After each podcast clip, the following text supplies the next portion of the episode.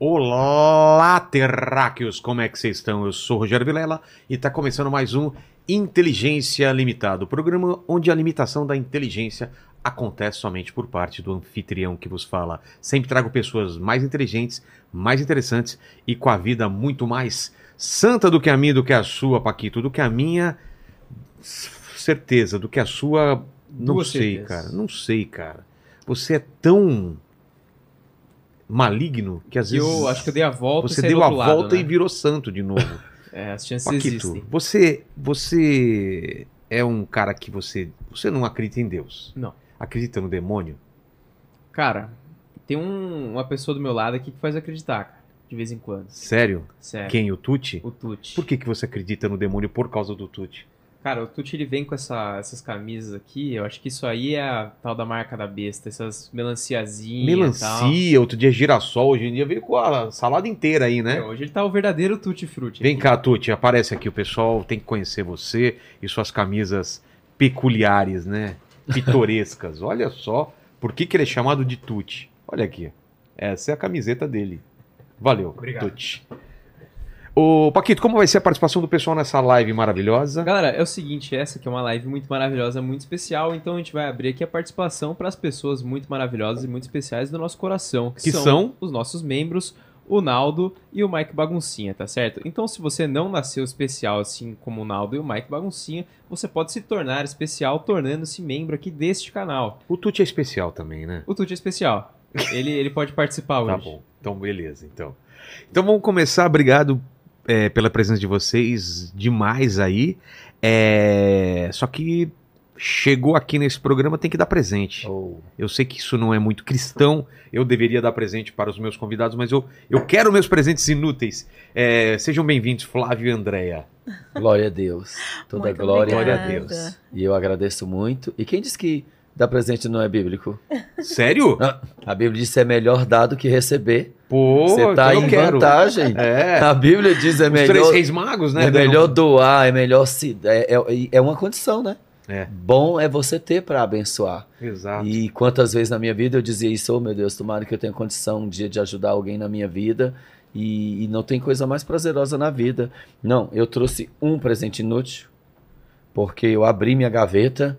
Aí quando eu olhei para isso, eu disse: Meu Deus, se eu contar o que aconteceu quando eu comprei isso aqui, vai ser show. Olha só Meu. Um cocar.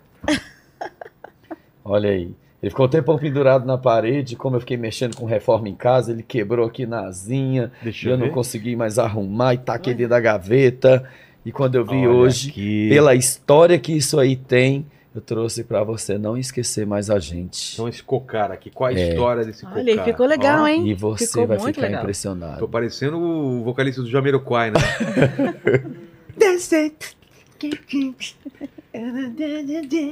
tá ligado, né, Paquito? Tô ligado, JK é o nome dele. JK, exatamente, ó. Aí o, a- o Fábio já vai fazer uma figurinha dessa pra mim e colocar lá no grupo, certeza. Qual que é a Isso. história desse cocar? Eu fui para Manaus, eu tinha muito desejo de fazer obra lá, de pregar nos ribeirinhos, fiquei o dia inteiro andando de barca pelos maravilhado com aquilo ali. E aí eu falei, meu sonho é conhecer uma aldeia de índio, e nós vamos lá, vamos na pior. Na pior por que pior? Porque nós vamos naquela ali, ó. Aquela ali, ali quase nenhum fala em português e tudo que eles mandar a gente tem que fazer. E aí eu fiquei grilado, mas eu fiquei, meu Deus. Aí nós sentamos à mesa para comer com o cacique, ele só falava língua lá indígena, ninguém entendia nada. Mas eu tinha um rapazinho do meu lado e do outro lado tinha várias bancas, caneca, colher, trouxe uma colher pau Brasil, da, da- e trouxe caneca, e trouxe muito, um monte de coisa. Eu já levei um dinheirinho para poder comprar as coisas. Mas na hora de, aí me ofereceram o cocá e eu disse não. Não. Eu falei, não, quero não. Preciso disso não, não gosto dessas coisas não. Vou, vou usar isso não. Só que na hora, o cacique pegou uma vasilha de comida, com a mão, ele pegou um bolo de comida, a mão toda suja, ele não tinha lavado a mão. Ele enrolou a mão assim, a comida, tacou dentro da boca. E todo mundo olhando pra ele. Aí ele pegou a comida da boca, jogou no prato e deu Mano, por um cara. Aí eu falei, o que, que ele quer que faça com isso aí? Aí eu falei assim, cutuquei o cara, falei, me fala logo, cara, o que, que ele vai fazer com essa comida aí? Ele, se não comer, é falta de respeito. Tá repreendido. Você é doido que eu, não, eu vou comer a comida da boca do cacique? Ah. Vai. Aí o cara do cocá tava atrás de mim. Eu falei, vem cá, vem vem vem cá. Aí eu falei assim, eu posso sair da mesa? Ele, se ele não vê. Quando aí eu, todo mundo ficou assim cara, eu via só o neguinho mudando de cor. Falei, vixe, ele falou, "Blá, blá, blá", e falando lá aquelas coisas. Blá. Falei, "Hum, hum, eu não vou comer isso, jamais que vou comer comida da boca dele. Falei assim, aí o cara falou assim, ué, mas tu não é pastor e missionário, você tem que se sujeitar. Eu falei, tá repreendido, não vou me sujeitar a isso não. Moço, eu quero cocar, quanto é? Toma aqui, ó. Antes dele falar, eu já dei 50 reais pra ele, tomei o cocá da mão dele, botei na cabeça e entrei na fila dos índios pra tirar foto. Porque eles adoram tirar foto. Sim. Dois reais. Dois reais.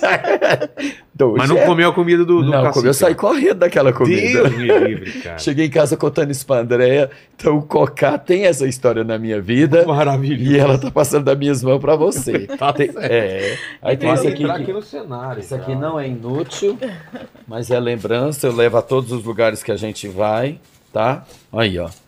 Isso aqui é para você saber que Deus está em todo lugar e ele levantou o pastor Flávio e Andréia. LP, LPD.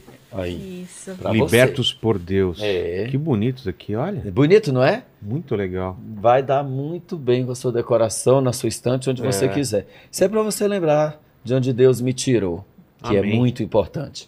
Outra coisa que eu lembrei Tem mais você- presente? Tem. Tenho, mais como trouxe um presente. monte de presente pra você.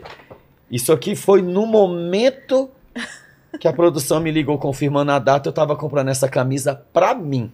Ah, é? É. Ah, eu quero comprar essa camisa pra mim fazer um vídeo. Aí eu olhei no meu celular, ah, tá confirmada, tá a data tal, tal, tal, tal. Você vai? Eu falei, claro, Eu orei.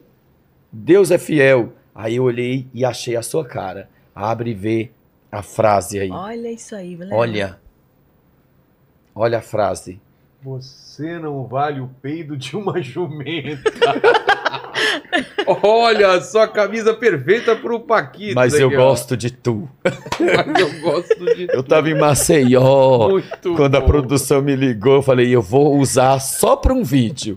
Depois vou dar de presente pro Vilela. Maravilhoso aqui. Não, E depois, isso aqui você vai, você vai, você vai, tá? Não é, isso aqui faz parte da minha vida. Eu não, não leio muitos livros, não. Eu ouço muita palavra. Leio, li poucos livros.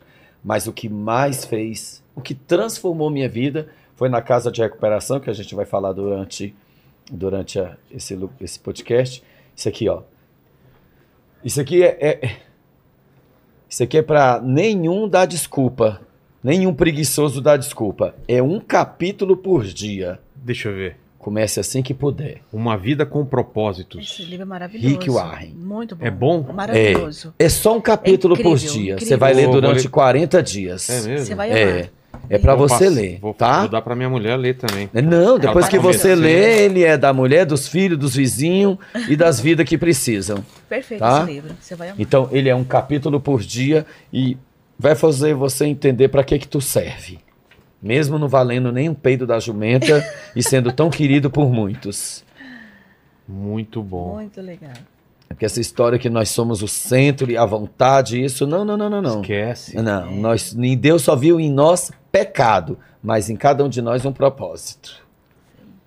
E tem mais algum presente? Tem, tem presente, Então tem isso aqui para ele não esquecer. Se não servir, dá para a esposa, é igual a minha, tá bom? Ó. LPD. A gente não sabia é. se você gostava de amarelo, né? É. Adoro. Aqui. Adoro amarelo. Não sabia, ó. eu falei, não, ele deve ganhar. Aqui. Tá? E outra coisa que eu sonhei entregando para você. André, não, você não vai fazer isso. Eu falei, vou sim.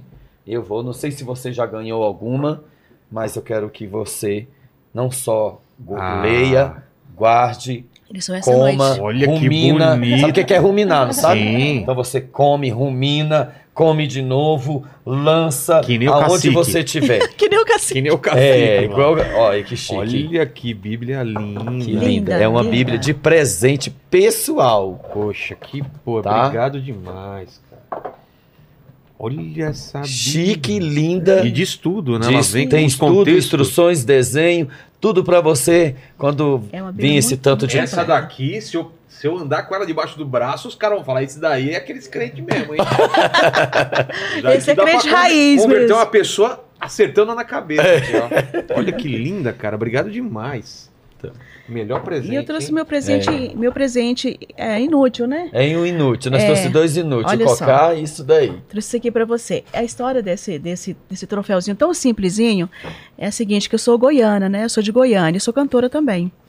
E eu tava, eu estava cantando em um, em um festival de música, com várias bandas, várias pessoas participando ali, gente muito boa, porque goiano canta muito É. bem, né? São E- talentosos. E em dupla eles cantam. Em dupla ainda. E eu sozinha lá, eu falei, não vai, não, acho que não vai acontecer muita coisa, mas é um sonho, eu vou estar aqui.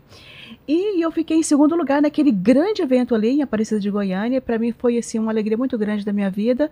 E eu falei assim, eu falei com o Flávio, amor, acho que eu vou levar esse presente para ele, que é tão especial para mim, é inútil para ele, mas é algo que tem uma história. Então eu queria te, te dar esse presente. Obrigado.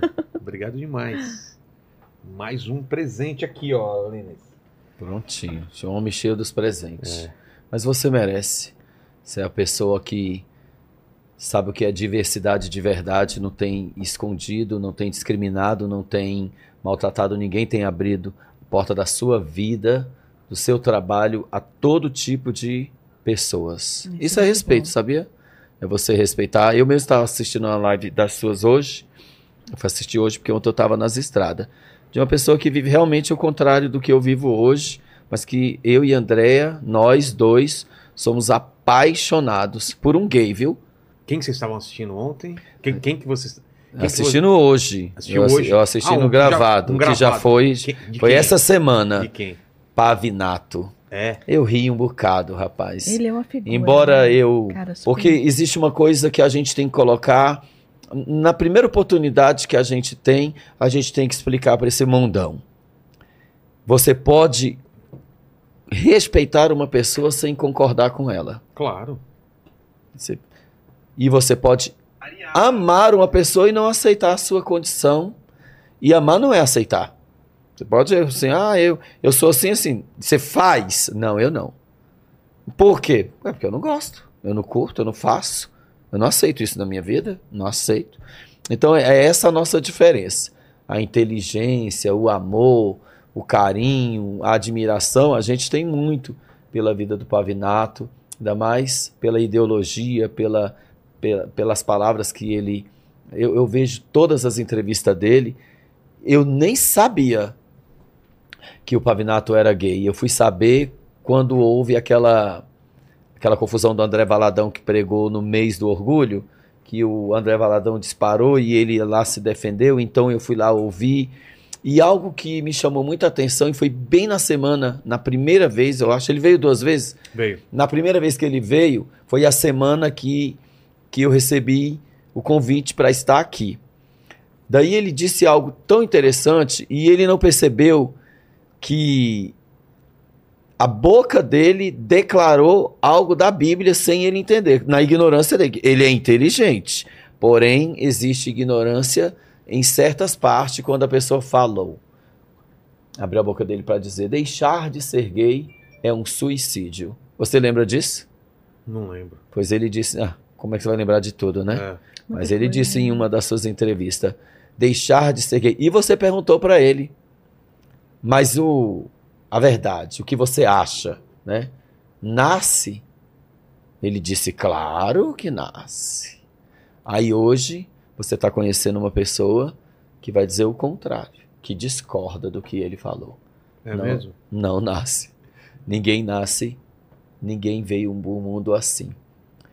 Ou essa última entrevista ele falou algo mais interessante que eu gostei muito em relação a que ninguém nasce gay. ninguém nasce, ninguém. Isso aí pode esquecer.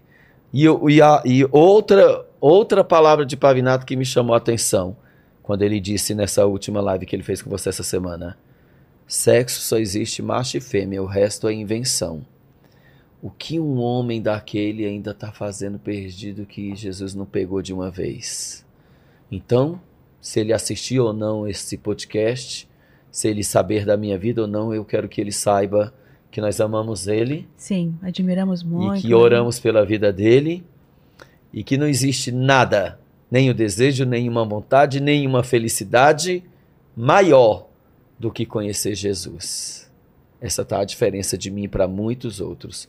E acredito que eu fui convidado para estar aqui, é, obviamente, pela história de vida que eu tenho. Então, Então, testemunho, né? é o testemunho. Qual que é a tua história? Eu nasci em 1976, tenho 47 anos, vou fazer 48 em fevereiro. E quando criança, minha mãe colocou eu em creches para morar, para ela trabalhar. Minha mãe bem difícil, viu? Bem mais difícil do que eu, bem sofrida. Existem muitas coisas. Eu perguntei, mãe, esses dias eu, eu estive com a minha mãe e falei, mãe, eu posso contar nas redes sociais, na minha vida, nas igrejas, eu vou a muitos lugares, eu posso contar isso, isso e isso? Ela, não. Eu lhe proíbo. Eu ainda não estou liberta, eu ainda não sou igual a você, eu não estou transformada igual a você. Então, não, não, Flávio, eu lhe proíbo. Então, existem muitas coisas que ainda ferem muito a minha mãe e eu não posso contar. Né? Eu não posso contar aqui particularidades que feriram minha mãe, mas que resultaram numa sequela, num, num- num- num- vamos dizer assim, num, resultado, quando afere a outra. As coisas que aconteceu com a minha mãe feriu a mim, né? Abusos, Traumas, né? traumas, sofrimento. Então, a minha mãe desejou muito que eu fosse uma mulher. Então, pequenininho, eu não parecia homem. Não tinha nada de homem, viu? Nada. Só o bilauzinho. Porque Então- ela te vestia como mulher ou não? Não, ela não me vestia. Aí tá onde todo mundo pensa que a pessoa nasce. É? Eu era extremamente afeminado. Muito, muito. Tem, tem pessoas que até hoje a- me atacam. É pastora? Isso é zombaria, né? Isso é espírito de zombaria, não é bom. Quem se dita, quem se, se denomina tão inteligente, tem que também saber respeitar e, e- entender que isso é um comportamento. Mas até hoje é pastora? Ah, galão que leva querosene jamais perde o cheiro. Essa fanta é coca. Mas por que, que a vozinha dele, o jeitinho dele, olha, isso é comportamento. Eu fiquei quase 30 anos da minha vida na condição ou a orientação gay, travesti, transexual, transformista, drag queen. Conheci o mundo de todas as formas que você imaginar. Eu sei bem do que eu falar. Alguns têm muita raiva de mim, falam para mim: por que, que hoje você fala mal das trans? Eu não falo mal, eu falo a verdade.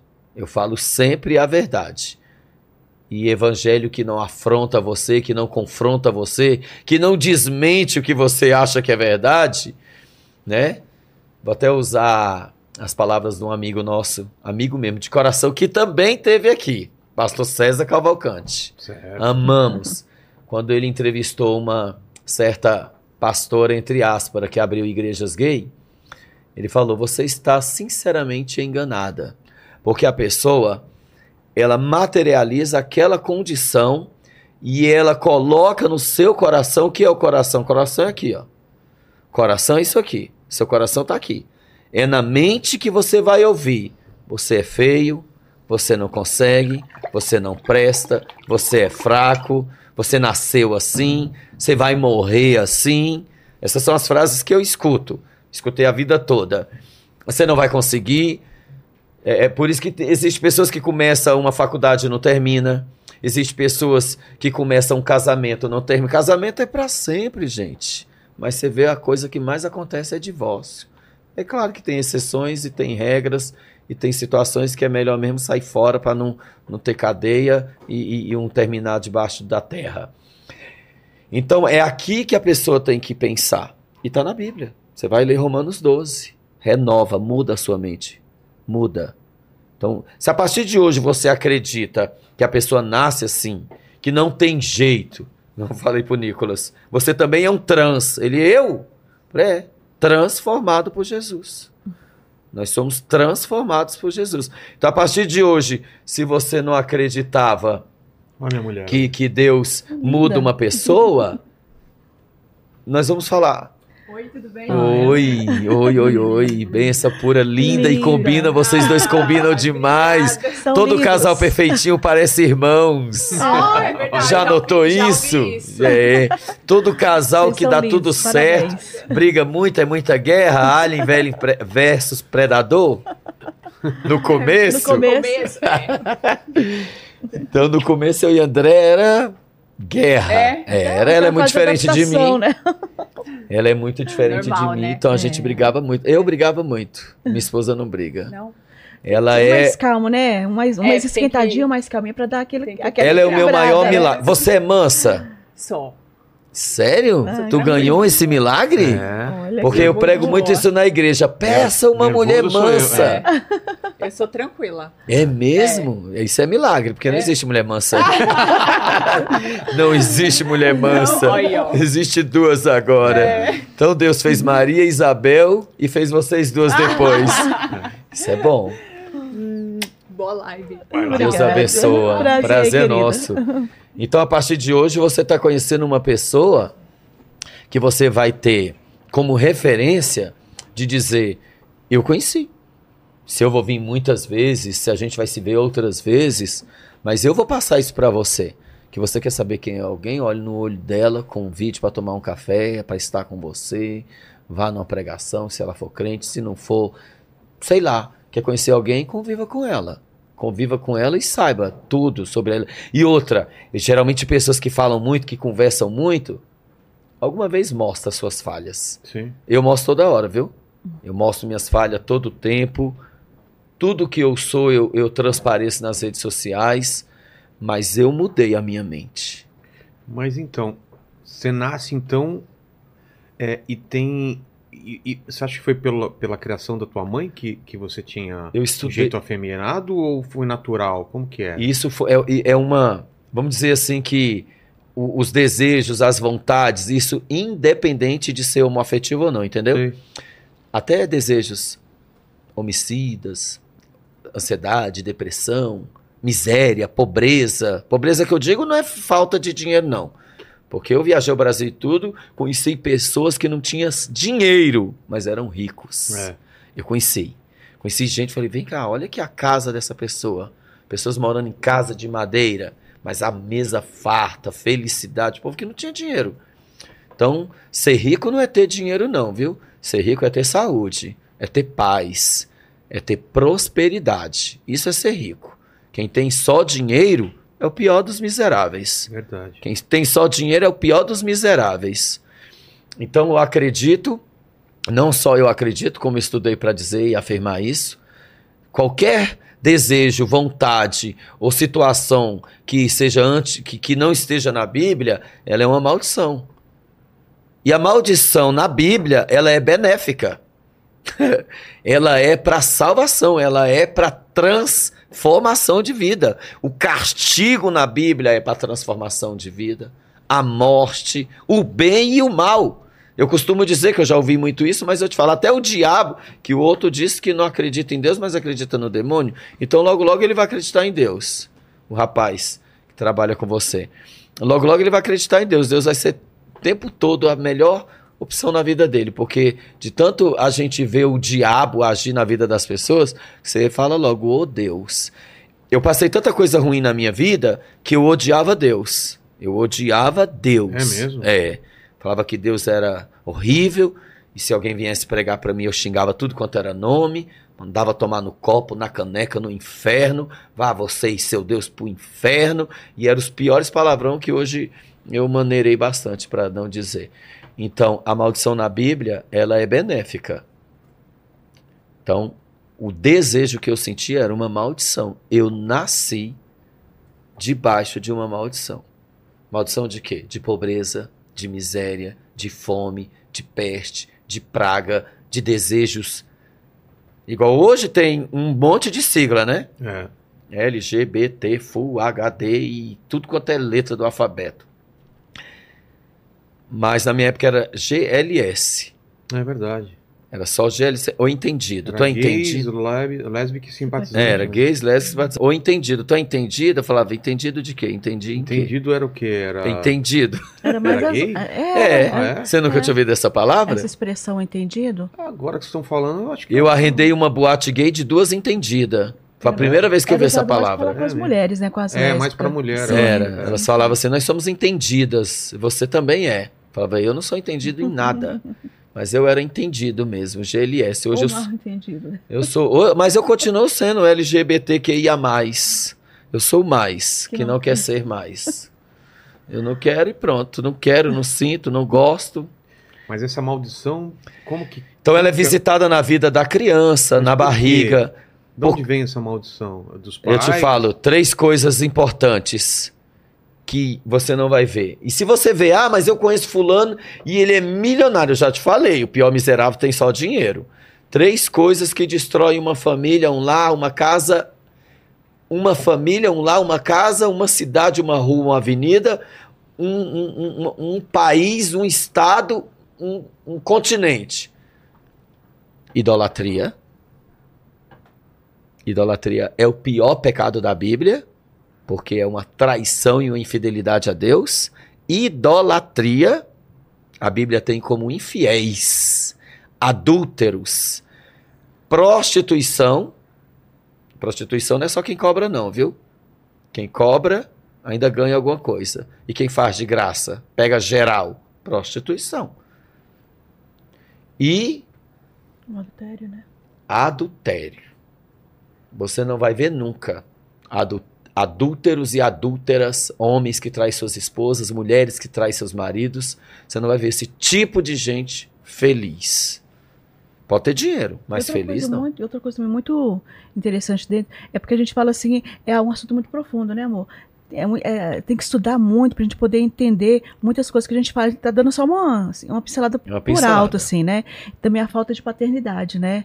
A falta do Da pai, figura do pai. da figura do Isso pai. influencia É. muitos. Dessas três coisas, adultério, não. Primeiro, idolatria, adultério e prostituição, nessa sequência, que adultério é terrível, essas três pessoas, se tem essas três coisas abstratas no meio de uma família, com certeza vai existir, não um, dois, três, quatro rapazes e moças que têm essa tendência, essa orientação, esse desejo, essa vontade, descontrole, compulsividade. Eu posso falar porque eu fui assim. Fui assim. Mas você teve a figura do seu pai? Não, Não meu pai teve? tinha 60 anos, minha mãe tinha 13. Ela foi Ah, abusada. Caramba. Sim. Então foi um abuso, Meu. Você entendeu? Isso e isso é comum, né? no É, é, Nordeste. no Nordeste. Em Manaus também, que eu morei, também tinha muito isso. Sim, então minha mãe foi abusada, engravidou, não sabia. Então minha mãe, todos os nomes terríveis ela, ela lançou quando soube que estava grávida. Ela tinha uma vida perdidíssima. Hoje ela está melhor, graças a Deus. Já tem o amor e o perdão no meio da gente. Mas eu e minha mãe éramos inimigos mortais. Ah, é? Mas por minha conta, porque eu culpava ela, eu culpava todo mundo. De Deus me livre, se eu né? conhecesse meu pai, eu acho que eu, eu teria até cometido crime, porque eu tinha muito ódio no meu coração. Mas, olha, quando eu falo assim que eu tinha muito ódio no meu coração, era em relação às pessoas que me rodeavam, porque não entendia o que eu era, o que eu sentia, o que eu fazia, muito novinho, e eu fui lançado em certas situações da minha vida. Imagine você de 5, 6 anos de idade. Você tem filho? Tenho, seis anos. Então você imagina, não imagina, pelo amor de Deus. Só imagina eu mesmo. Mas quem tem filhos de seis anos vai imaginar. Eu tenho uma nenezinha também. Eu jogado dentro de uma creche, só com rapazes perversos, me maltratando, me batendo, me dando cascudo, tapa na cara, querendo fazer besteira, né? Ele só- Já ouviu essa palavra? Besteira? É, a besteira. Vamos fazer besteira uns com os Abusos, outros. né? Abusos. né? Abusos. Abuso, eu era só um menino. Entendeu? Até com cachorro eles queriam que eu fizesse. Caramba. Até com cachorro. E claro que eu vou gritar. Muito. Falei, Não, não faz isso comigo. Não, não faz. Aí me afogaram dentro do rio, me bateram e fizeram eu comer fezes. Caramba. Você imagina como é que eu cresci? E eu tinha seis anos de idade nesse dia. Eu nunca me esqueci essa cena. Claro que eu sou tratado. Eu te falei que eu odiava Deus. Eu falava, como é que Deus permitiu uma criança passar por isso? Com sete anos, eles faziam fila para eu pegar um por um, oral, em um por um. Eu fazia o que eu não queria, cara. Eu não queria. eu não- E aí, gostou? Eu. Tapão na cara. Faz de novo nele. Putz. Eu era só uma criança. Então, existem muitas coisas que, que eu nem conto, porque é tão pesado de ouvir. É um paladar que, que dói na gente. Tá? Eu tinha, eu tinha cinco irmãos que abusavam de mim todo dia. Aí, quando eu fui criando 12 anos de idade, que um tentou me violentar, eu reagi, que eu me machucou, sangrou, eu saí correndo no meio da rua e não morei mais com ninguém. Com 9, 10, 11 anos, eu não queria mais morar com ninguém. E com você- ninguém. Você morava onde? Na rua? Na rua mesmo? Na rua. Na rua, eu vivia na rua. Não queria morar com a minha mãe. Minha mãe foi me buscar em delegacia. Eu xingava ela todinho. Não toque em mim. Não chega perto de mim. Então, qualquer pessoa que chegasse perto de mim, eu avançava. Não encosta policial ia avançar em mim. E eu já avançava em policial. Eles tinham cuidado que eu era só um menino. Mas eu, com 11 anos eu já morava na rua. Com 12 anos eu ficava na rua vigiando carro. Fazendo frete. Frete é embalava as, as compras, botava no carrinho, levava para os carros, para o porta-mala. Tinha um grande supermercado lá em Brasília. Sou de Brasília, nasci em Brasília. Daí, quando os homens olhavam para mim, já dizia, vamos brincar? E eu já sabia que era brincadeira, viu? Mostrava o bolinho de dinheiro. cru. Eu falava, vamos, vamos brincar. E eu ia para casa deles, brincava. Eles usavam, abusavam, me dava dinheiro, eu saía. Então eu me sentia a pessoa mais nojenta e asquerosa do mundo. Então não olhava para ninguém, andava com balde, com bucha para lavar o carro nos estacionamentos para ganhar um trocado e terminava sempre na prostituição. Sempre. Por mais que eu fugisse, cara. Com, do, com 13 anos, minha mãe me buscou numa, numa delegacia. Eu tentei morar com ela uma época, noveleiro. Adorava, adorava uma novela, adorava um programa.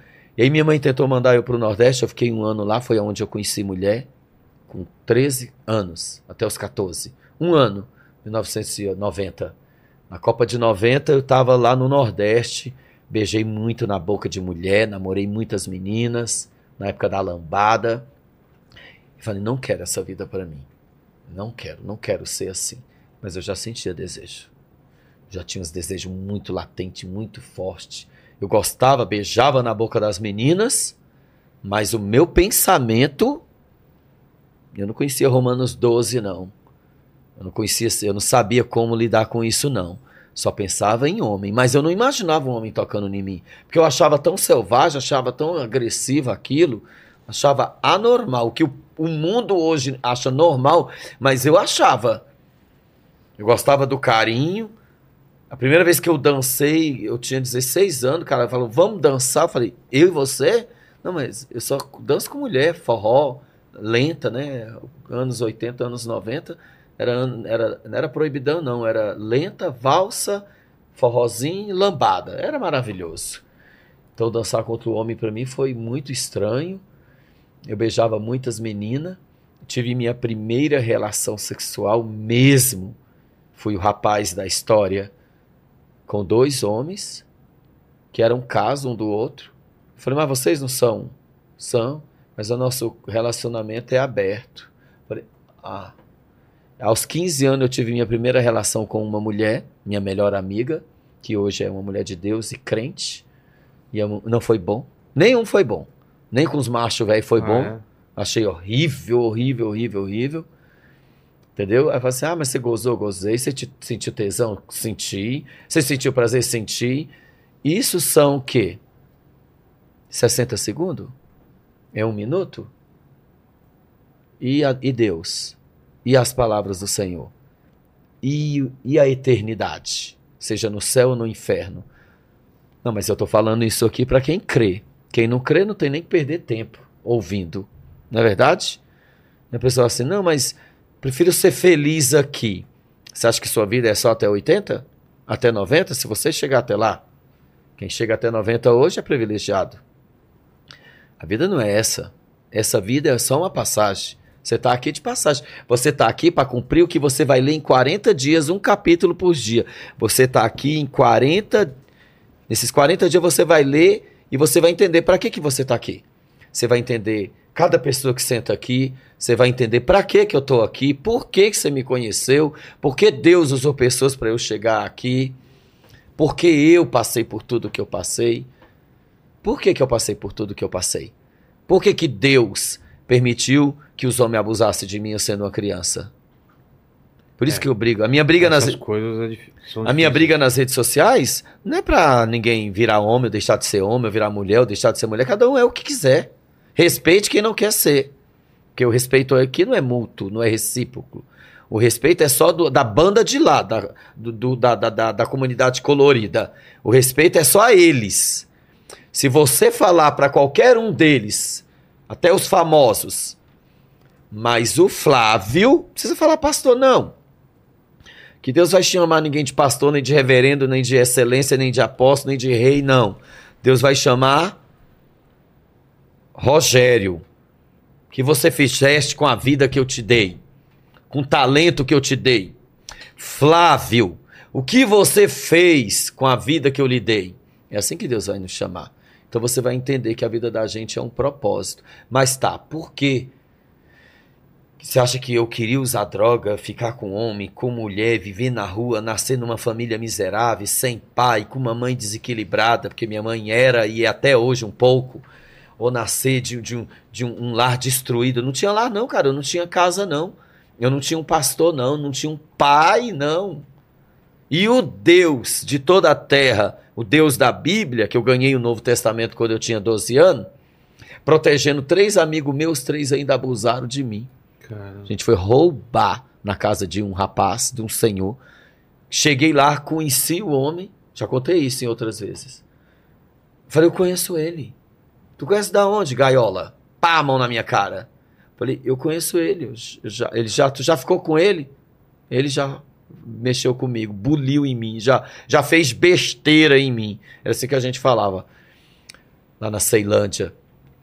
E aí eu fui direto pra geladeira comer e os meninos foi pegar os eletro. E ele tava com um pedaço de madeira na porta. Quando eu vi, eu soltei o Danone e um, e um- um doce que tinha lá dentro. Ele falou: pode pegar. Pega tudo que você quiser aí e sai. E aí eu não peguei. Eu só saí com iogurte. Mas quando eu passei da porta, ele gritou: agora vocês vão apanhar muito. Só que eram meus amigos, eu achava que eram meus amigos, e um era bem grandão e abusava muito de mim às vezes. A força. Eu falei: não, você não vai bater neles, não. Vou sim. Avancei no cara. Ele pulou na minha goela, me enforcou, me bateu muito. E os três correram. Se os três montassem em cima dele, dava pra gente se defender os quatro e ir embora. Mas os três correram. Quando eu saí todo ensanguentado, machucado, que fui falar pra eles, meteram a mão na minha cara, otário, babaca, gaiola. Na época tinha uma novela da Globo que era Mico Preto. A novela Mico Preto tinha um, um- um papel do Miguel Falabella, José Luiz. Então eles me chamavam de José Luiz. Sempre esses bullying, sempre essas coisas. Então eu apanhava muito. Parei de estudar cedo, voltei aos 30 anos, porque na escola eu apanhava todo dia. Todo dia, cara. Vou te pegar na hora da saída. Eu apanhava só porque eu era gay. Ou afeminado. Que eu não era nem gay, tá? Eu era apenas afeminado e vivia sofrendo abuso. Então a minha vida foi marcada por um- uma série de abusos sexuais. De, de, de violência doméstica, de violência na rua, panela de pressão na cara, chinelada, pedaço de pau, minha cabeça toda cortada. A vida é, é const- eu, eu fui criado, eu virei um monstro. Eu virei um monstro. Com 14 eu tentei ficar com mulher, não consegui. E com 15 anos eu conheci uma mocinha bonitinha, que hoje é cantora. Cantora, Tânia Mara. Pedi a ela um vestido, coincidentemente era da cor do vestido que minha esposa está usando. Era azul royal. Eu falei, você me É, empresta? nessa hora, o, o, o- aí o Tuti tinha que cortar pra ela pra mostrar, né, Tuti? Tá falando do vestido. Aí, obrigado, Tuti. É. Então eu peguei e falei: Você me empresta um vestido? Aí ela me emprestou. Eu me vesti de mulher, ia fazer 16 anos. E fui para casa da minha avó. Eu estava mais vivendo lá pertinho da minha família. Morava na rua, comia uma vez por semana. Às vezes ia para casa da minha avó, uma vida desregrada. Vivia na rua, não queria saber de morar com ninguém. Dormia no chão, dormia em praça, dormia dentro de carro, em oficinas. Era assim, de- andei meses da minha vida descalço. Banho, eu nem sabia o que era banhar. Às vezes eu tomava banho, eu tomava tanto banho de piscina e de rio, em poça de água suja e na chuva. Para entrar no chuveiro e banhar, era raro eu banhar no chuveiro. Quando eu banhava no chuveiro, eu me sentia a pessoa mais importante do mundo. Eu sei o que é se enxugar com a roupa, com a própria roupa. Eu sei o que é passar fome, passar frio. Eu não tinha uma chinela para calçar. Você pode imaginar uma criança, um jovem, um rapaz, você vai ver seu filho crescer, a gente viu os nossos, a gente tem os nossos. Os filhos da André hoje são meus. Não tem uma chinela, uma roupa para vestir. Esse era eu. Daí apareci para minha avó, travestido, botei umas espuminhas na bunda, umas, umas espuminhas no peito, chamavam de Pirelli. Meus cílios é enorme, passei um rímel, o cabelo era, sempre tive cabelo no ombro, meu cabelo sempre foi grande, e apareci na minha frente da minha avó. Vó, eu nasci mulher. Pensando, né, que ela ia achar eu bonita, porque eu tava bonita com a lente azul, azul piscina, botei uma lente no olho que eu peguei emprestado. A minha avó olhou pra minha cara e falou: Larga a mão de ser besta, baitolo. Tu ficou louco, tu quer que eu arrebente a tua cara? Piauense, cara. Caramba. Minha avó velha nunca tinha visto isso. O que que tu fez no zóio, demônio? Teu zóio tá parecendo a chama do diabo. Ela tinha acabado de aceitar Jesus como Salvador. Na Universal. Eu detestava, eu tinha, eu tinha ódio essas igrejas velhas. A senhora foi pra essa igreja de louco que vai acabar com a sua. Que acabar com a minha vida o quê? Pela primeira vez na minha vida, eu estou fazendo alguma coisa que presta, aceitei Jesus como a minha, o Senhor. Da, e minha avó foi macumbeira, foi feiticeira, foi cafetina. Minha avó foi tudo que não presta, barraqueira, vivia brigando com o pedaço de pau, defendendo os filhos no meio da rua. Minha avó era tudo, de bom e de ruim. Então eu vim debaixo dessas maldições aí, de cafetinagem, de adultério, de prostituição, de, de homossexualidade. Eu vim debaixo de todo esse tipo de maldição. Aí você fala, mas é maldição? É. É sim. Tenho medo nenhum de falar aqui na igreja, no plenário, na câmara, na bancada, onde, onde Deus me leva e levou e vai levar muito mais. Eu vou falar a verdade, irmão. Gostando ou não gostando. O povo fala assim, pastor, você tem medo de ser preso? Eu falei, eu não posso mentir. Se me jogarem na fornalha, na é cova a sua meus. história, né? É a minha história e é a verdade. É a verdade que você vai conhecer. Além de você conhecer, você vai sentir. Além de você sentir, você vai saber. E além dessas três coisas, você vai ter coragem de dizer. Por quê? Porque é bíblico. João 10, 27. Eu conheço os meus, eles ouvem minha voz, ouvem E me segue. e me seguem. E se você quer seguir Jesus, se você quer seguir a verdade, o Evangelho de Cristo, pode continuar sendo Rogério Vilela. Carismático, extrovertido, brincalhão, às vezes desbocado. Você pode continuar com o seu estilo. Deus não veio para isso.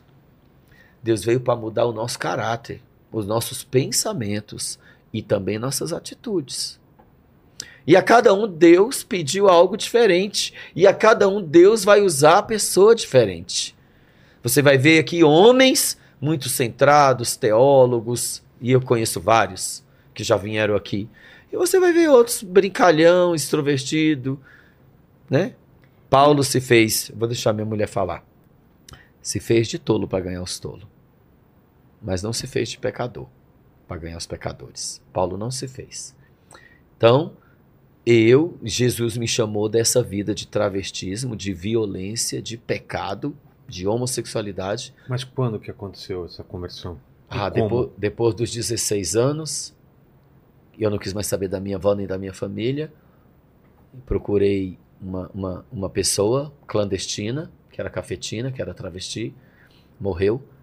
E coloquei silicone no corpo e fui pra rua brigar Com pela rua. anos? Com 16 anos. Com 16 Já estava próximo aos 17. Eu virei travesti. Belo, belo, belo, belo. Muito bonito, tanto de homem, rapazinho, musculoso. Me chamavam de. é, A, a, a comunidade do amor, a comunidade que muito ama, que muito respeita, que eles ficam com raiva de mim porque eu falo isso na cara deles. Falo em programa de televisão, falo no meu canal, falo aqui, falo em todo lugar. Pedem tanto respeito, mas não respeita ninguém, não, viu? Me chamava de Popeye, de He-Man. Não é para ser unidos? Unidas? Eu não queria ser uma mulher, eu não dizia que nascia no, no corpo errado. Eu dizia que meu nome era Flavinha, a Flavinha, a Flávia Piovani, cabeluda, cabelão. Mas as minhas amigas me chamavam de machudo. Você é um macho. Você é uma musculosa, musculoso, He-Man. Você é o Popeye. Formiga atômica. E não deixaram de atacar, de atacar não, viu? É, depois da conversão dele, a gente recebe vários xingamentos, m- me desrespeitam. Eu nunca estive na, na, na condição da homossexualidade, mas se a gente fosse mostrar para você o- os xingamentos que a gente recebe, Você tipo ficava assim, horrível. de graça, que a gente nunca foi na, na página de ninguém mandar a pessoa se converter, E elas ou vêm na página de vocês. nas na nossas página. páginas. Fala- Tem ameaça de morte. Olha, eu não, eu não tenho coragem aqui de falar para vocês os palavrões e as mensagens que a gente desejando recebe. mal, desejando a É, morte. a morte, ameaçando até de, de matar. de de- esfaquear, de, de- deitar ó, é- tiro, vou te pegar. todos os nomes Todos os terríveis nomes. comigo, me chamando de todos os nomes pejorativos, bem baixos mesmo. Então, assim, é, co- como é que é? Se eu respeito uma, uma via de mão dupla, como é que vai ter respeito de lá e não ter daqui? É, É. terrível. É, Lá, na homossexualidade, não respeitam, chegam. Depois também que deixa. Não tem. Complicado. É complicadíssimo. Não é? É Por complicado. mais que você não queira é, é, tá ali, gente, mas eu não fui na sua parte, não interessa, só da gente existir. Existe um, um cara que foi travesti, né, que estava na situação que ele vai contar, morrendo lá na Cracolândia, mas que Deus resgatou, que ele teve. A religião não é religião, é Jesus. É. Eu não sou, nem eu nem o Flávio somos religiosos, mas eles não aceitam que hoje esse cara é casado, é pai, é um homem, sabe? Vocês podem não aceitar, mas ficar incomodado com isso, porque Ficam. será que abala a, a Muito. certeza que ele tem? Eu acredito que A sim. bala, a certeza que eles têm. A bala. A bala quando a pessoa fala, eu tenho certeza que nasci assim. Aí vem um outro, ah, mas você não era trans. Você não nasceu trans. Você tava brincando. Eu nunca vi um homem brincar de ser gay. É, Brincar de ser bicha. isso. Não existe. Eu não tava brincando, cara, escondendo meu pinto embaixo da perna, machucando o saco, machucando os ovos, machucando a bunda, machucando tudo. Você sabe, o que- taquei silicone na perna, até hoje eu sinto dores. Ah, é? Deformou meu corpo. Deformou. Eu não posso ter o corpinho bonitinho, saradinho, barriguinha sarada, eu não posso. Pra disfarçar a fiura que eu coloquei nos glúteos, eu tenho que ficar gordinho, barrigudinho. Falar, ah, isso é desculpa. Não. Se eu malhar e ficar com a cinturinha fina, eu fico aciluado, com silhueta de mulher. Falei, não, eu não quero isso pra minha vida. Sou gordinho mesmo. Então maltratei, levei pancada na cara, meu rosto ficou muito afeminado. Eu tomei milhares de cartela de, de, de, de, de anticoncepcional. Todos os dias duas ampolas, todos os dias eu tomava uma, duas ampolas de, de, de hormônio feminino. Isso afinou o meu sangue. Nasceu um mar de 200 furúnculos pelo meu corpo. Eu fiquei afeminadíssimo, mudou o meu jeito de falar. O órgão genital ficou só a mochiba, o- o- os testículos diminuíram, ficaram pequenos. Então deformou meu corpo todinho. O peito cresceu demais, criou uma glândula desse tamanho. Não podia nem tocar. O frio queimava de dor, no calor ficava uma geleia caída. Que diabo que eu nasci mulher o quê? Então é uma desconstrução. Eu desconstruí o rapaz que eu era. Por causa dessas maldições. Fala, e o desejo? Poxa, ninguém é o que sente, não. Ninguém é o desejo, não. Se eu fosse fazer o que eu sinto vontade ou o que eu sentia vontade, eu estava na cadeia ou morto. Então nem tudo que você sente vontade de fazer, você tem que fazer, não. Então eu fui uma pessoa que até os 29 anos de idade fazia tudo que tinha vontade. Então, dos 16 aos 29? Desde criança. Porque, na verdade, quando eu era criança, eu fui abusado muitas vezes, né? Eu não disse isso? É. Não dá pra entrar em detalhes, nós passamos o dia todinho aqui. Dos 16 aos 29 ele foi, foi é, Travesti. travesti. Mas de criança até os Vivendo- 16, eu fui gayzinho. Uma criancinha gay. E teve momentos de eu gostar. Aí entra a causa, a causa que minha esposa disse. Na falta do pai, o carinho que os homens me davam era beijo na boca, beijo no rosto, chupar minha orelha, beijar meu corpinho de criança, tocar com o dedo no Tá meu louco.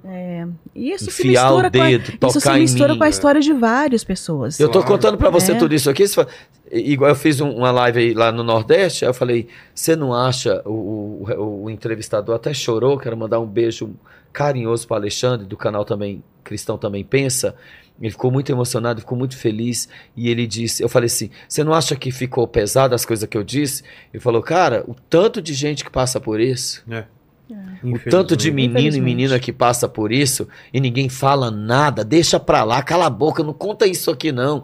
Não, não fala esse assunto, é muito feio. Não, não conta, é pesado. Mas você vai ignorando, você vai deixando pra trás, daqui a pouco, graças a Deus não aconteceu com o teu filho, acontece com o teu vizinho, com o teu sobrinho, com o teu neto.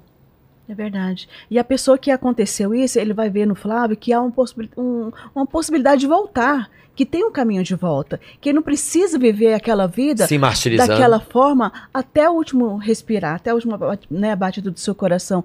Então, assim, o Flávio, nós alcançamos pessoas que. é, Sofrer o que eu sofri. Exatamente, que pastores renomados, pastores, enfim, né, que falam lindo, né, que falam que tem uma eloquência para falar, uma, uma oratória perfeita, não alcança por causa da história de vida do Flávio. Ele teve lá, ele viveu lá e Deus o arrancou daquele Não, não, na verdade, o meu maior currículo e diploma é a experiência que eu tive de passar para outros, que hoje me ligam dizendo: eu tenho depressão, eu tenho ansiedade, eu até hoje não esqueci os abusos, a violência que eu sofri.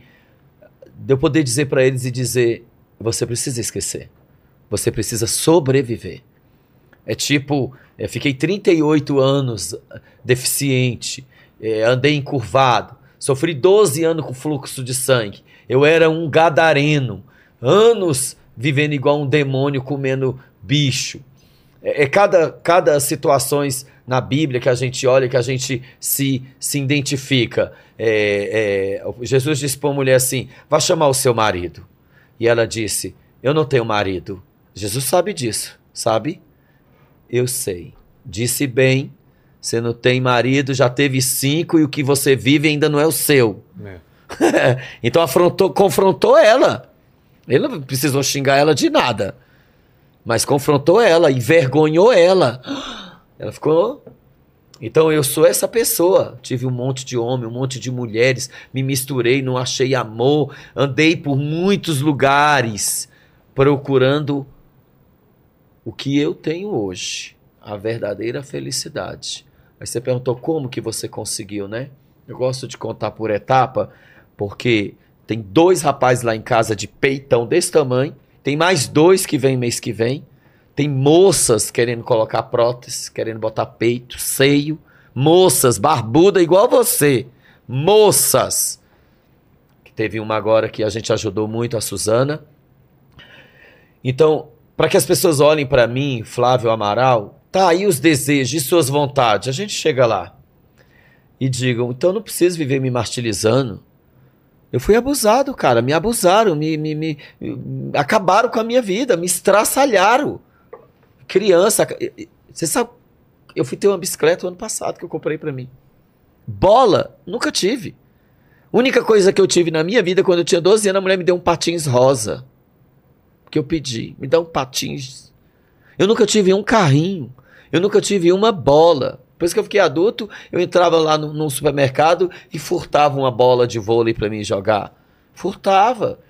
Eu virei uma criança lá- marginal. Pedia na rua para poder comer. Furtava no supermercado roupa, comida, sapato, disco de vinil para ouvir músicas antigas. Era depressivo, ansioso. Porno... Vivia olhando pornografia, não, não existia celular, mas eu comprava revista e comprava jornais. Eu imaginava ficando com um, com outro, com outro, com outro. Era três, quatro, masturbação todos os dias. Era me masturbando o tempo todo, insaciável. Ainda ficava imaginando um monte de coisa na minha cabeça. Mas quando alguém tocava em mim, eu me sentia a pessoa mais nojenta do mundo. Então, com 15 anos, vesti, comecei a me vestir. 16, 17 anos, comecei a me vestir de mulher. Virei travesti. Fui pra rua, me prostituí. No primeiro dia que eu me prostituí na rua, eu comprei um guarda-roupa, um aparelho de som, uma geladeira. Caramba. um aparelho de som, uma cama de casal e paguei o aluguel Pô, de uma kitnet em Brasília.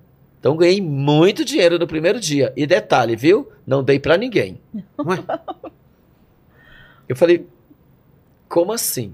Já vinha com a mão. Pá! Sobe? Não sei. Isso aí fica duro? Não sei. É isso que vocês querem? É. Falei, vixe. Eu acreditava que eu era uma mulher, mas com vivendo de travesti, eu descobri, descobri que eu era mais homem do que muitos homens. ah, é. É. 90% dos homens que saem com travesti é passiva. Caramba, 99. 1% pega no popô sério? do tranche. A maioria é passivona. Passivona. Eu falei, "Ih, bom demais. Porque eu não gostava mesmo. Eu detestava, eu achava horrível. Mas mesmo assim não é uma coisa muito boa. Daí na segundo, no segundo dia que eu fui, um já me ensinou a puxar a chave do carro.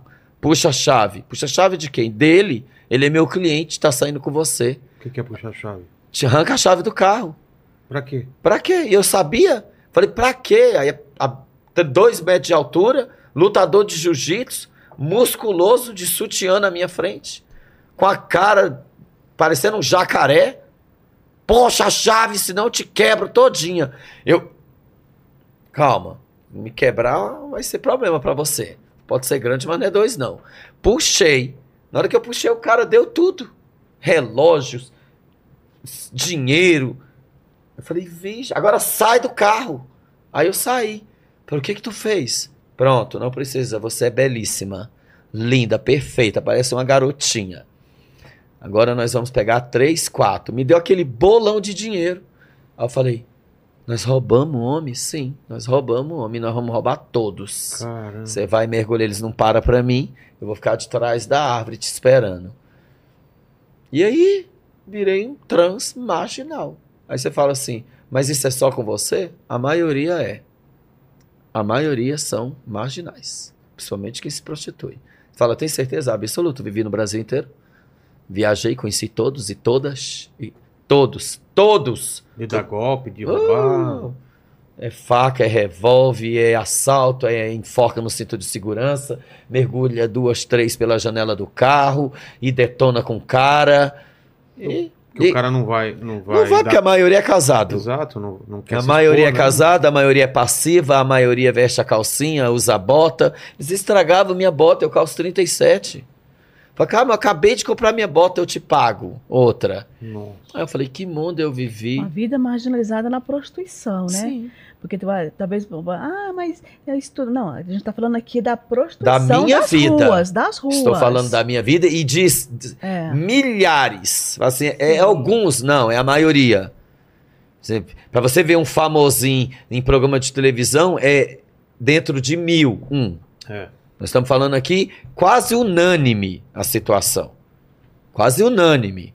Ah, mas todo trans é assim? Quase. Tem regra, tem exceção. Todo segmento tem, É. né? Todo segmento tem sua regra e tem exceção. É mesmo quando falar todo político, é, 95% é, é, é corrupto. E os que não são corruptos você nem conhece. É.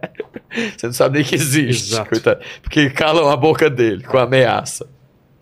Então, a maioria. Raramente você vê um. No, no- e quando. Aí fala assim. o Interessante, no último podcast que eu estive, muito bom, com a Karina, as pessoas dizem assim.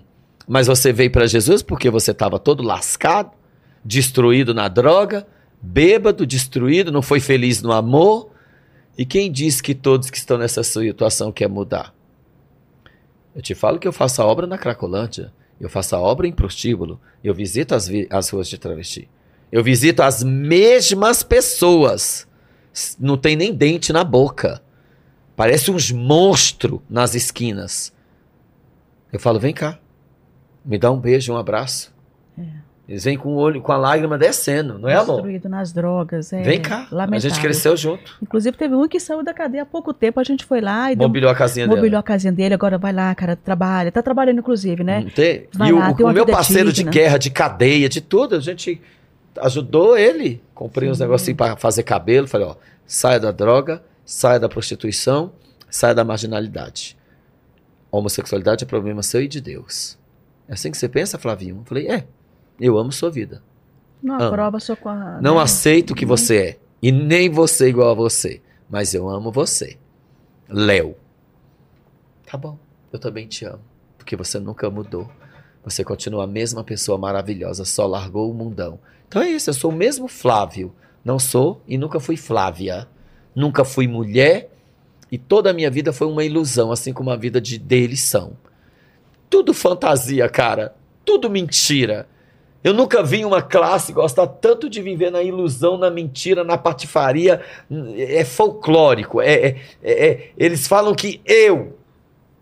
Agora você está mentindo para si mesmo, enganando uma mulher, enganando você, talvez, enganando o Brasil. Quem está enganando a quem? Quem está se enganando? Verdade. Na verdade, esses dias ouvi um, um querido nosso que me chamou. A gente tem um, um grupo de WhatsApp que todos que a gente vai, assim, é, pregando para eles e eles querem, né? grupo. Porque funciona assim, Vilela, nós não procuramos assim, é, a gente espera que eles nos procurem, né? Ah, a gente quer mudar, quer, então a gente vai. Nada é forçado. Nada. Não. A gente então vai ver que. Então a gente coloca no grupo, ele vai conversando. E um me chamou, é, uma, semana mais ou menos, falou assim: Andréia, eu queria falar um negócio pra você aqui, que eu tô. Eu sentei aqui no meu sofá e eu me deparei com uma realidade tão dura pra mim. É, hoje eu sou um, um senhor de 50 e poucos anos, você sabe quem é? Que passei uma vida toda enganando a mim mesmo, não casei, não tive filhos, estou sozinho. E se eu estivesse hoje ainda vivendo a homossexualidade, eu teria que pagar alguém para ficar comigo, porque É. eu, virei, o- eu ia virar o quê? Né? Não, não é na expressão que eles usam, uma maricona velha. Sem amor, sem família, como eu fiz isso comigo. Nós ouvimos nada mais, nada menos do que uma muitos. pessoa maravilhosa que eu sempre admirei, posso falar, é Ronaldo Esper, falando Sim, essas sim. palavras. É, é, Ronaldo Es- Esper, um estilista famoso que hoje serve a Jesus. É mesmo. Aí você, ah, mas e os desejos? Desejo eu renuncio. E suas vontades eu renuncio. Nem todo, Deus não chamou ninguém para casamento não, tá? O próprio Paulo disse: é bom que ninguém case, fique igual eu, sozinho, vai fazer a obra. Mas quem não conseguir ficar sozinho, e quando ele quis dizer isso, é quem gosta de fornicar, de transar demais, quem gosta de se masturbar, quem gosta de pecar. Aí arruma uma mulher, cara, arruma um casamento, arruma um cônjuge, vá casar. Entendeu? Foi o meu caso. Eu não consegui, eu passei a vida. E tem outro detalhe na minha vida muito importante. Eu não tive filhos, eu não tive família, eu não tive pai, minha mãe muito ausente, nossa vida juntos não dava certo. Então, praticamente eu não tive uma história com a minha mãe. Eu- hoje, a gente está começando, depois de velhos, é, a ter uma relação melhor. Então, Deus me deu uma mulher. Eu conheci o amor de verdade nos braços da minha esposa. E com a Radassa nos meus braços. Eu conheci o amor da minha bebezinha, de um ano e quatro meses, que é minha vida. Tá toda pá, pá, pá, pá, pá, pá, tei, tei, tei, tei, tei. Viu? Que pega na minha barba, que só dorme. Ela só dorme azunhando eu, me azunhando e, e com a mãozinha no meu rosto e eu cheirando ela. Tenho que brincar, amassar o pé, amassar a mão, me esconder, me vir, assou, neném. Aí ela ri. Depois que eu brincar com a Radassa, ela vai dormir. Isso é vida, irmão. Isso é É. inegociável. Não existe felicidade maior na vida do que ter uma esposa e uma filha, do que ter uma vida com Deus. Não existe. E eu não tive isso. Mas fui ter depois dos 29 anos que eu conheci Jesus, que eu fui dar valor em comer uma carne na churrascaria, porque eu não comia. Ah, mas muitos comem. Mas na presença de Deus tudo é diferente. Eu ia pra praia, tá? De travesti. É. Ah, na primeira onda, os ovos tudo saía pra fora. Miserável. Que desgrama. Lá ia eu ter que aquendar a neca de novo, cacete. Vai pro inferno, diabo. Isso não é vida, não. Aí eu vou arrancar? Eu conheço quem arrancou e se arrependeu, viu? Que fez Muito. Fez uma cirurgia que não foi mudança de sexo, cara, que ninguém muda de sexo. Eu já enfiei o dedo. É um buraco embaixo Ah. das pernas. Eu já botei o dedo com camisinha, já enfiei o dedo pra sentir se era uma vagina. Falei, isso não é vagina, não, cara. Não, vira mulher, não, caçamba. E que, eu vou engravidar, vou ter um útero, vou, vou ser uma mulher pro meu macho, igual eu. Eu queria ser mulher. Eu falei, vou arrancar, tá? Já tá só a pelanca mesmo, vou arrancar isso aqui, vou virar uma mulher por causa de um carinha de Goiânia. Sabe? Descobri que o cara era mais satanás do que eu. Depois, por outro que tinha seis mulheres, Deus falou comigo, eu travesti. Quem te garante que eles vão te querer? Se eles têm a mulher que quiser, por que, que vão querer você? Você só é um objeto sexual. Dá prazer e dinheiro para eles. Porque além de virar travesti, eu ainda tomei conta do pedaço. Eu virei a Cafifa, a Rosa Palmeirão, a Jacutinga, a dona do pedaço. A, a que, que me ensinou a roubar, botei para correr. A que mandava na rua, coloquei para correr também. Balos e tiros, tiros e faca no meio da rua. Fui preso em tentativa de homicídio. Caramba. Fui preso de uma vida marginal. Montei bar gay, uma boate gay. Aluguei uma casa e um apartamento e enchi de travesti. Tomei conta da rua das garotas de programa. Falei, agora vocês vão tudo pagar diária para mim se quiser descer. E quem mexer com vocês vai se ver comigo. Um metro e meio de altura, andava com dois, três revólver dentro da bolsa e na cintura. Bem vestido, sempre de casacos, de couro, de veludo, calças, saltos, botas altas, a cara de boneca, o cabelão, a voz do cão. E comandava a rua por pouquíssimo tempo. Porque eu vi o caixão aberto e eu dentro. O que? Num sonho? Em todo o tempo. É? Eu tinha visões. Sério? Eu ouvia Claro, vozes. Tá vivo porque é um propósito de Deus É, sim. mesmo. Agora nós eu quero chegar é, é nessa, nessa parte de, de- Vou deixar minha esposa falar, principalmente também da vida dela, que é muito boa a vida dela. Mas eu odiava Deus por causa do que eu passei na vida com homens, né? Você vê, é um assunto pesado. Total. É uma coisa feia de ouvir. Mas você tem que saber que você abriu a porta para um testemunho que o mundo ignora, a mídia esconde, os políticos não querem nem saber na real, porque o que eles querem saber É, é o que a gente escuta é que não existe ex-gay, que é É, impossível. É, o que a gente escuta. Tenho né? 18 anos na presença de Deus, cara. Se você fala, você tem vontade de dar o rabo? Não tenho. Você tem vontade de comer alguém? Deus me livre. Tem vontade de pegar homem? Não tenho vontade de pegar homem nenhum. Mas falei, por que, que você largou essa vida? Porque é tudo uma mentira. Mas quando que, quando que te deu isso? Terceira vez que você pergunta. cabeça? É, mas, mas Fica doido pra saber como, né? é, então, mas você tava, você tava no seu limite, você tava, você tava feliz nessa Existe época? um processo. Ou, ou você achava que estava feliz, pelo menos? Ou nunca você teve sensação de felicidade? A gente tem sensação de felicidade. Ué, tá com um cara que você gosta. tem tava dinheiro, Ter tem... dinheiro, todo dia eu ganhar muito dinheiro, roupa, comida, Então por quê? apartamento. Eu parei de morar na rua, então você vê, uma bicha bonita, um travequinho Sim. bonito, travequinho bonito, viajava pra tudo quanto é lugar me prostituindo, toda rua que eu chegava eu ganhava dinheiro do jeito que eu queria. E eu não, eu não gostava de ser passiva? Ixi, ótimo. Ah, é? Eu, além de ser uma, parecer uma mulher, eu era um homem. Eu quero entrar em cada detalhe disso.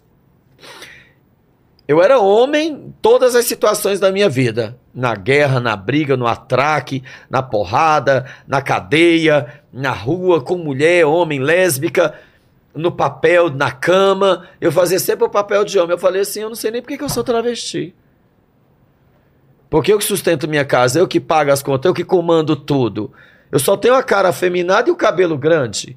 Parei até de tomar hormônio. Falei, não vou mais nem tomar esses hormônios velho, não. Não nascia barba em mim, não nascia nada. Isso aqui foi tratamento que eu fiz para voltar a nascer pelo. Fiz tratamento bem longo de texto. Então, eu ouvia as vozes. Eu via a morte. Eu levei vários tiros, não pegou nenhum em mim. Eu vi, o cara apontou a arma Ah, pra mim. é? Vários Atirou? tiros em, Bela- em BH, de frente a um, um, um shopping chamado Diamond Mall, na Olegário Maciel. Já levei vários tiros. O cara já pegou facada, já pegou faca pra, pra me matar. E eu saí correndo. Eu já, eu já saí de cada situação. Uma vez eu saí com um cara em Campinas, São Paulo. Aí eu falei, eu cobro adiantado. Quando ele te pegou a carteira, eu tomei a carteira da mão dele, peguei o dinheiro e saí andando. Ele gritou bem alto comigo, ei, viado. Eu olhei pra trás, ele deu dois tiros. Cara. E do outro lado era só dar uma pesada, cara. Era um abismo. Era um morro. Vup. Não sobrava nem. Eu virava papel lá embaixo. Ele deu dois tiros e saiu. E eu durinho fiquei com uns três notas de, de 10 reais na mão. E fiquei procurando as balas em mim. Não tinha nada. Só atravessei uma rua, entrei num beco, numa construção velha. Fui no traficante, peguei três pedras de crack e fui fumar. E pedi o diabo para me levar. Me leva, Satanás. Toma meu cabelo, toma minha alma, toma meu sangue, me leva. Você quer me levar? Me leva. Porque, fala eu acreditava mais no diabo do que em Deus. Porque eu só via coisa ruim acontecer comigo. Mas é o que eu tô te falando, eu ouvi a voz do inferno na minha vida. Você vai morrer, eu vou te matar, vou te destruir. E ao mesmo tempo, Deus usou algumas pessoas e algumas situações, antes e depois da conversão. Deus usou uma mulher na frente do shopping, na Asa Sul, em Brasília, quando ela gritou comigo. Eu tinha acabado de rapar a cabeça de um travesti. Eu rapei a cabeça do travesti. Por quê? Porque ele tomou meu namorado. Ah. Tomou não. Briga de. Briga, Briga. de macho. Não tomou, só ficou uma noite e Sim. foi mal. Rapei a cabeça da criatura, bati, dei-lhe uma surra, com a tesoura na mão, a pessoa nem reagiu, eu não era gente. Depois eu entrei na casa dele, tomei tudo que ele tinha, botei ele dentro do ônibus e mandei ele embora para casa dele, que era em Minas Gerais. E aí peguei o casaco, era um casaco dela, dele, botei no corpo e fui para a rua. Na hora que eu desci do ônibus, que eu fui de ônibus, um ônibusinho, micro-ônibus, um ônibusinho que só quem era da Nata, que andava daquele ônibus, que era um ônibus da passagem bem cara, zebrinha. E aí a- uma mulher gritou bem alto comigo, ei! Foi a primeira vez que Deus falou comigo. A primeira vez. Eu nunca me esqueci. Já falei em centenas de vídeos. Uma mulher bem alta, negra, bonita, bem vestida, gritou bem alto, ei! Jesus vai te libertar. E eu nem acreditei que eu tinha ouvido aquilo. A minha vontade era avançar naquela mulher de tanta raiva que eu fiquei. Que- Você queria sen- ver eu sentir ódio, era alguém falar de Jesus pra mim. É mesmo. Ah. E eu, eu, eu Era identifico. pior do que te xingar. Era pior. Ah, xingar é normal. Tá acostumado. Xingar eles é normal, porque eles se xingam dia e noite. É. O tratamento dessa comunidade do amor é exatamente o que eu falei pra você. Xingamento. É, bicha, viado, onde tu vai, mona, bicha feia, bicha gorda, bicha magra, bicha seca, bicha preta. Eles são os mais homofóbicos, preconceituosos, racistas. Eles são os mais hipócritas que você pode imaginar. Você tá ouvindo isso da minha boca e é a verdade. E eu não tenho medo de nenhum deles. Isso faz de mim um Josué da vida. Levanta, anda, continua, porque eu te chamei. É assim que Deus é na minha vida. Então, eles gostando ou não, eles têm que ouvir a verdade. A mulher disse: Jesus vai te libertar. Falei: vá você e Jesus pro inferno. Eu então eu acreditava no diabo, né? É. Exatamente. É, Porque eu mandei ela. Só É. que se, se eu mandar tu ir pro inferno, tu vai? Claro que não. Manda o Paquito, ele vai. Vai não, vai não. Paquito vai, já tá no metade do caminho já. Se tiver Iron Maiden e Judas Priest no inferno, eu penso no caso. Não, não vai ter nada disso lá. Não se iluda. É, não, não acha se que é isso iluda, aí, não. não. Chega lá, meu filho. Vai ter só Esse vídeo negócio de que gente fazendo o NPC. é, o diabo vai te NPC. torturar. Ó, nem o Eu diabo vai torturar ninguém no inferno, porque o inferno foi feito pra ele. É. O Então, inferno de- é a ausência de Deus. né? É. Então, olha só. A mulher gritou sabiamente o que muito pouco crente gritaria. Na verdade, qualquer cristão, hoje em dia, caía fora. Porque eles nem pregam para travesti, raramente. Ela gritou: Eu não vou para o inferno porque eu não quero. E Jesus já foi lá e pegou a chave da tua vitória. Porque nem você vai para o inferno porque Jesus não vai deixar. Cara, na mesma hora o meu sapato quebrou. Sério. Na mesma hora que essa mulher falou isso. Eu fui descer o meio fio do shopping pra, pra pista pra atravessar a faixa de pedestre. O sapato queque. E era o sapato que eu mais amava. Então você pode imaginar a raiva que eu fiquei. Sapatinho europeu que veio da Europa pra mim, acende a luzinha. Tac, tec, tec, tec, tec. E, e na ponta eu botei bala de prata pra poder arrebentar a testa dos clientes. Cara, Você vê o tanto que eu era florzinha. Quando eu não arrebentava a testa do cliente, eu arrebentava o vidro, o carro todinho, mas eu levava tudo. E quando falava que era casado e tinha filho, eu dava ali uma surra. Ah, é? Ixi, eu não era gente não, filho. Viu? E era policial, era pastor, era católico, era umbandista, todas as classes, era político, era jogador de futebol. E se eu não desse conta sozinho, vinha duas, três, viu?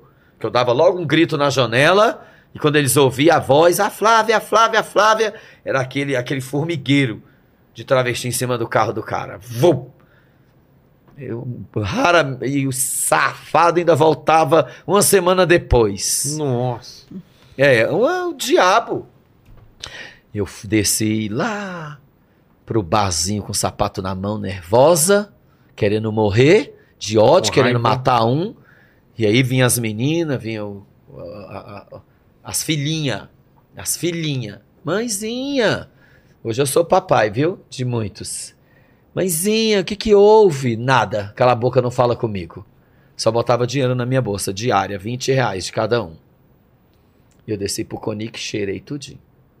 Conic é um prédio, tem... Você já foi em Brasília? Já. Então tem um prédio, Conjunto Nacional, um shopping, e do lado tem um Conic, que hoje tem só igreja. Antigamente era só boate gay, gay, e muito, tinha muita, muito barzinho de heavy metal, muito. Eu também Sei. ficava lá com um monte de gente doida, viu? Que é tudo doido, doido, doido. Entendi. então, e eu fui pra lá, cheirei cocaína a noite toda, chorando, chorando, chorando, chorando. Ouvindo música sertaneja. Na mó deprê. Quando o dia amanheceu, entrei no táxi sem nem um centavo. O taxista era meu amigo, falei, me leva em casa. À noite eu te pago. Tá bom, Flávia. Cheguei em casa, fiquei meditando. Existe mesmo Deus? Começou Foi aí? que comecei a fazer uma oração. Eu fiz uma oração. Eu não nasci viado, não nasci drogado, não nasci ladrão. Eu não nasci essa bicha horrível que eu sou hoje. Eu não nasci. Eu não nasci assim. E aquilo, as outras ouviam dentro de casa e falavam, Flávia, ficou louca? Eu tô vendo você falar. Falei, cala a sua boca, não fala comigo não. Cheirava pó, bebia cerveja, tomava conhaque, mandava comprar mais. Ela chegava na minha casa com droga, era o dia todo, mas eu olhava para as paredes e eu lia na parede assim escrito, ó, você não nasceu assim. Flávia, tá procurando o que na palavra, na parede? Tu não ouviu o que tá escrito aqui? Eu não nasci assim. Eu ligava a televisão, tava passando novela, e eu lia na legenda da TV. Caramba. Eu falei, você, você leu o que está escrito ali? Sim, a voz da Thaís Araújo ali falando da novela, da, da cor do pecado ali. Ali a novela. Que ela adorava essa novela. Não, tá escrito ali, ó. Eu não nasci assim. Deus vai me libertar. Eu sou um homem. Vixe, Flávia, tu enlouqueceu. Tu ficou doida. Falei, talvez. Quando passava o efeito, eu ia conferir na parede não estava nada escrito. Passava o efeito, eu ligava a televisão para assistir e não via nada. Falava, meu Deus do céu, eu tô ficando louca. Não acredito numa coisa dessa. E isso foi acontecendo. Eu fui perdendo a vontade. Eu já não gostava mais de beijar os meninos como eu beijava. Quando eles me beijar, eu me importava. Não, não, para. Coisa nojenta. Então fiquei enfiando a língua dentro da minha cara, me beijando. Não quero mais, não. Nossa, Flávia, o que tá acontecendo? Eu falei, não, não.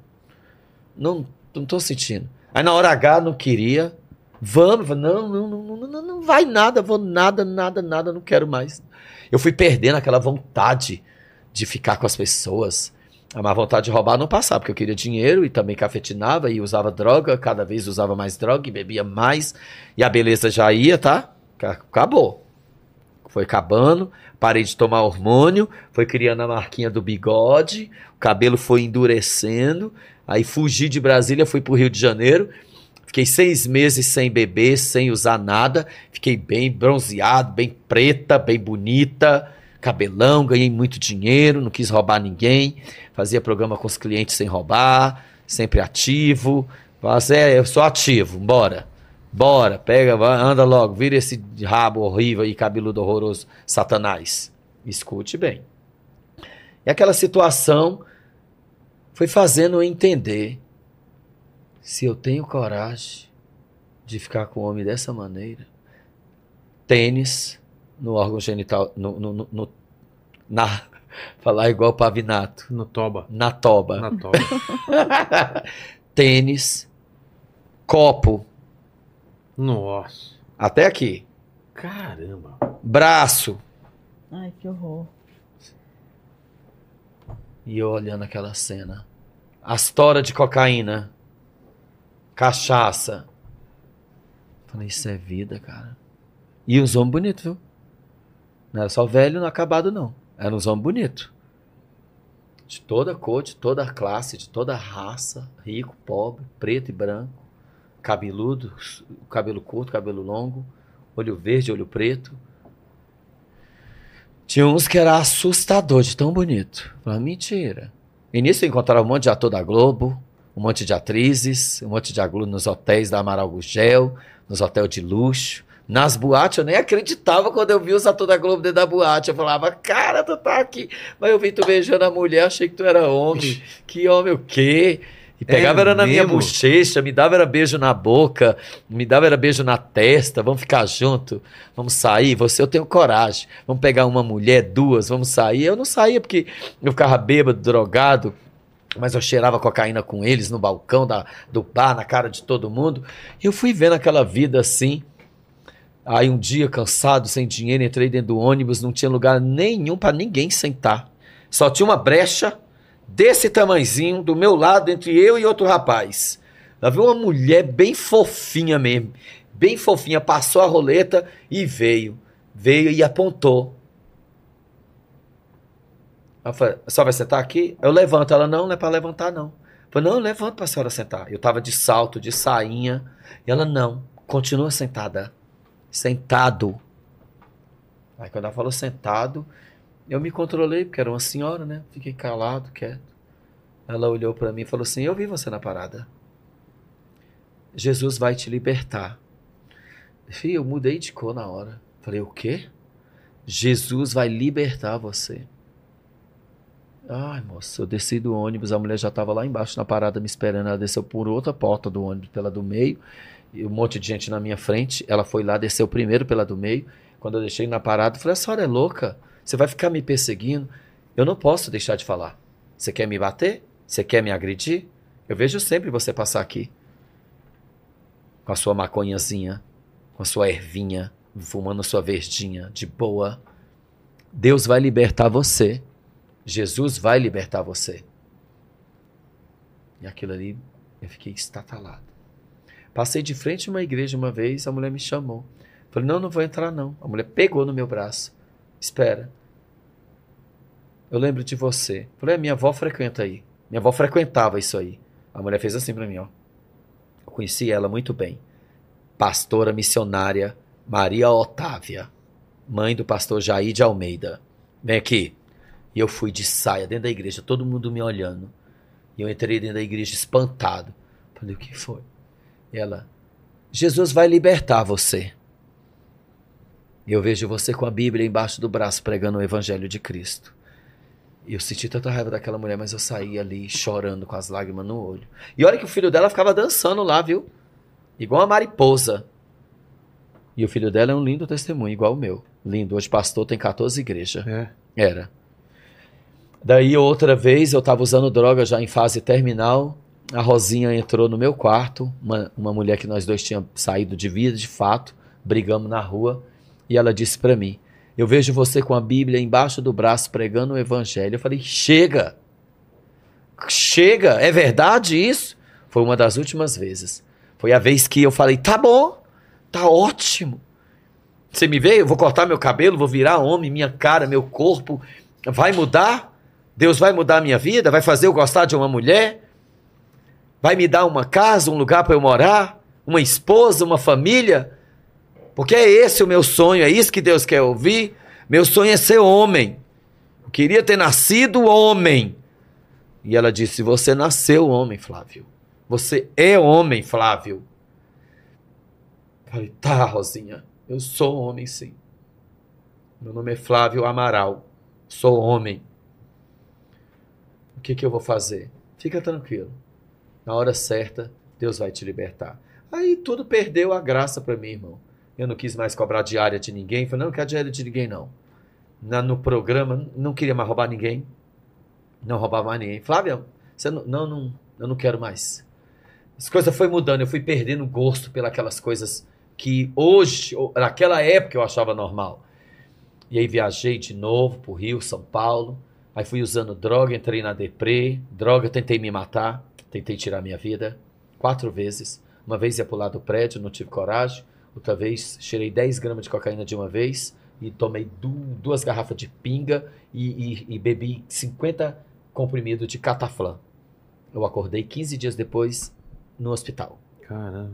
com uma lésbica que se chama Maria, que vai assistir a gente. Tudinho que eu vou mandar para ela. É.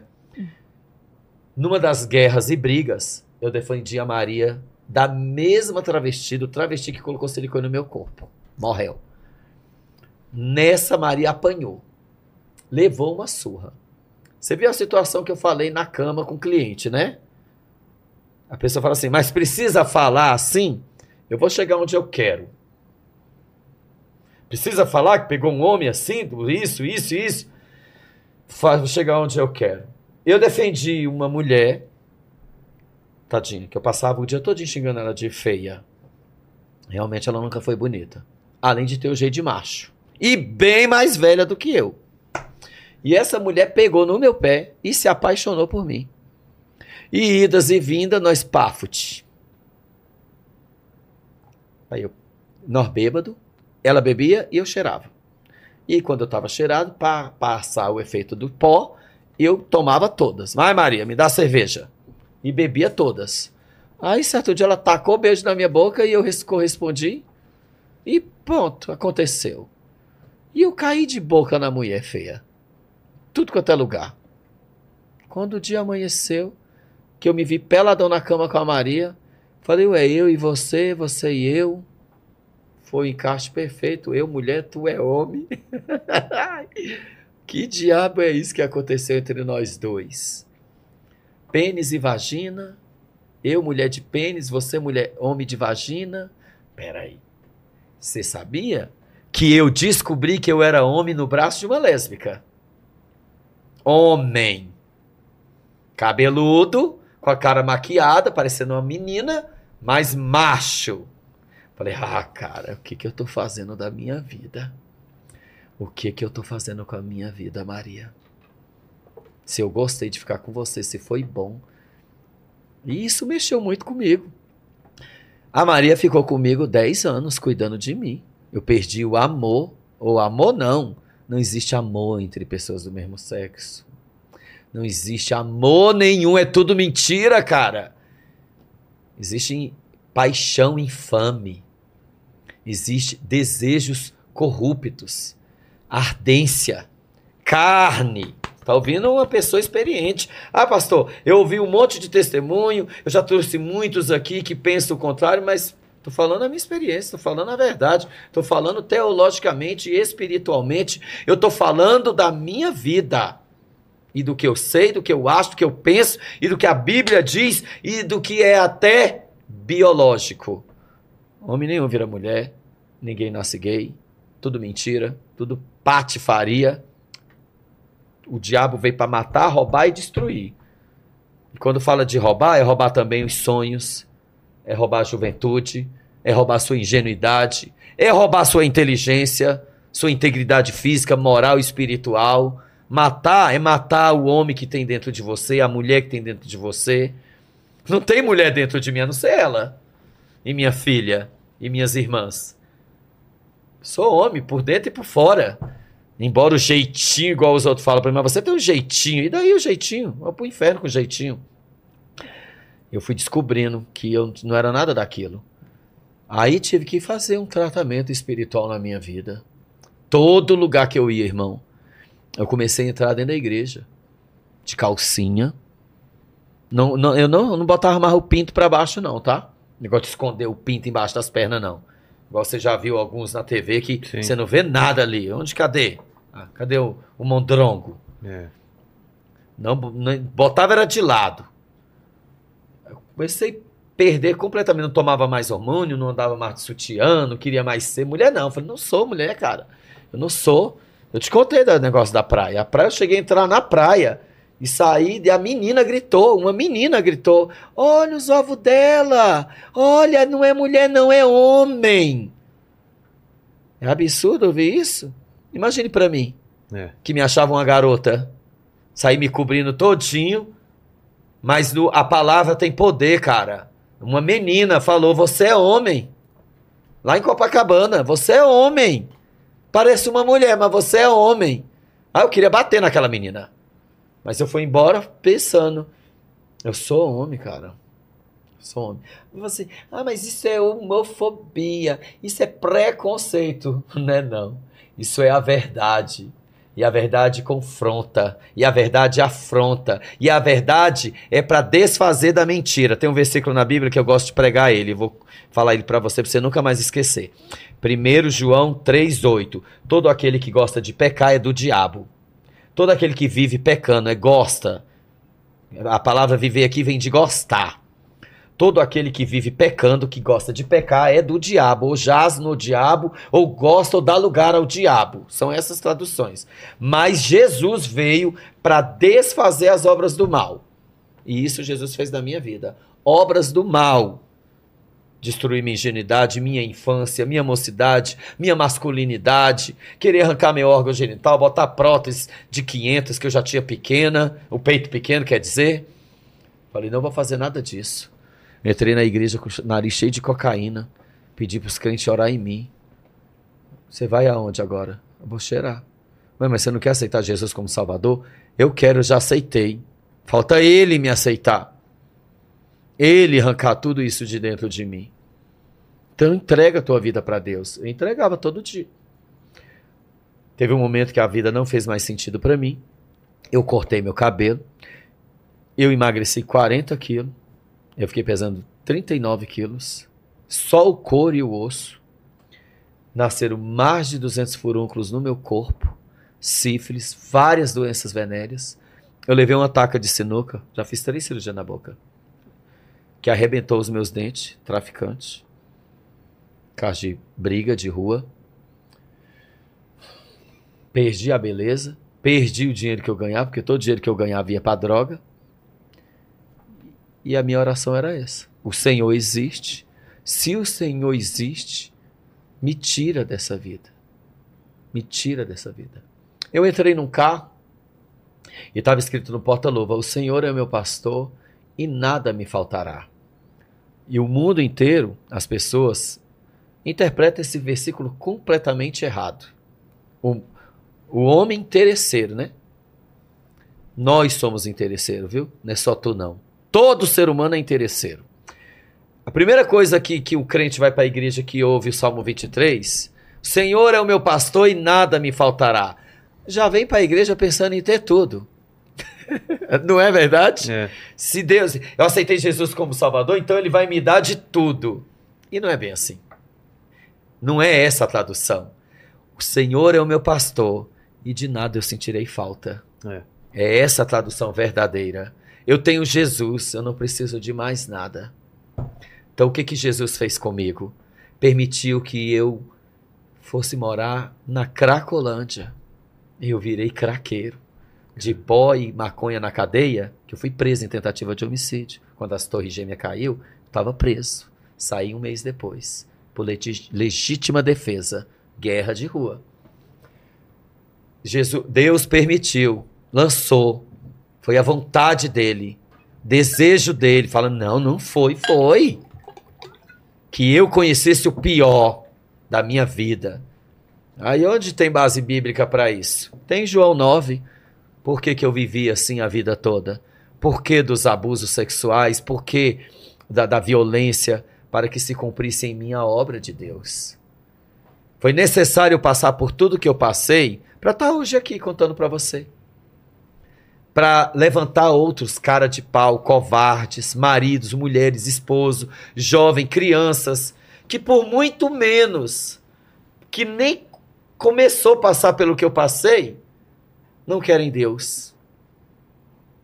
Querem celular, querem tênis, querem roupa, querem iPhone, querem casar, querem beijar na boca, querem transar, querem fazer o que quer da vida. Então Deus permitiu que eu passasse por tudo isso para hoje, aos 48 anos, 18 anos na presença de Deus, falar para você: Jesus é o único caminho, a verdade e a vida. Não existe melhor caminho, existe o único que é Jesus para salvação.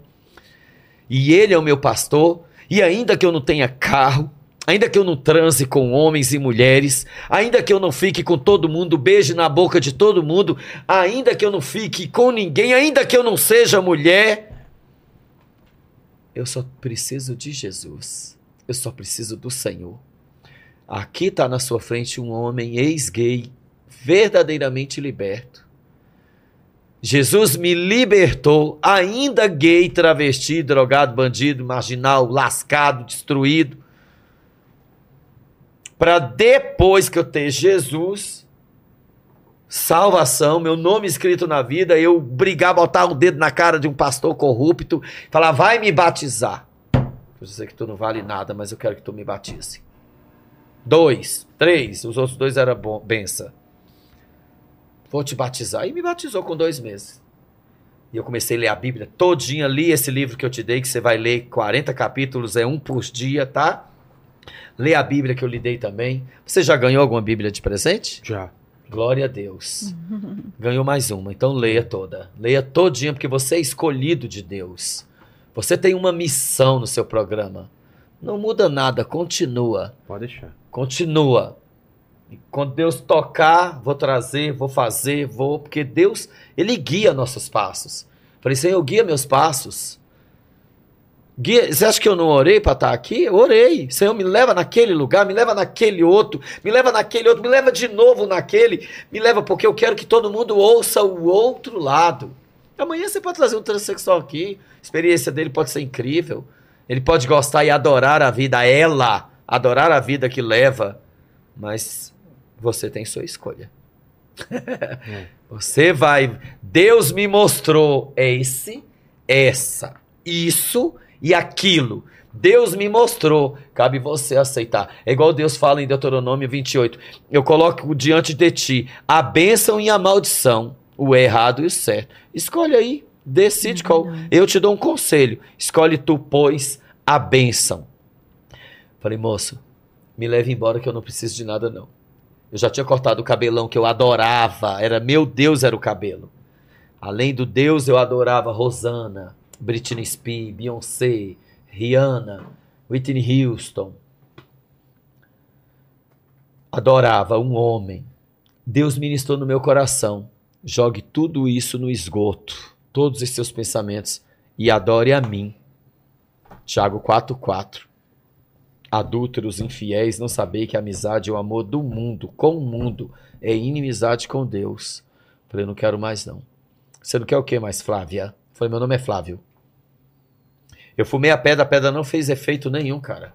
Falei com as mãos levantadas para o céu, na Cracolândia, fedendo, mais de 15 dias sem comer, sem tomar banho, os olhos minando conjuntivite, a boca podre, eu fedia, você não passava perto de mim.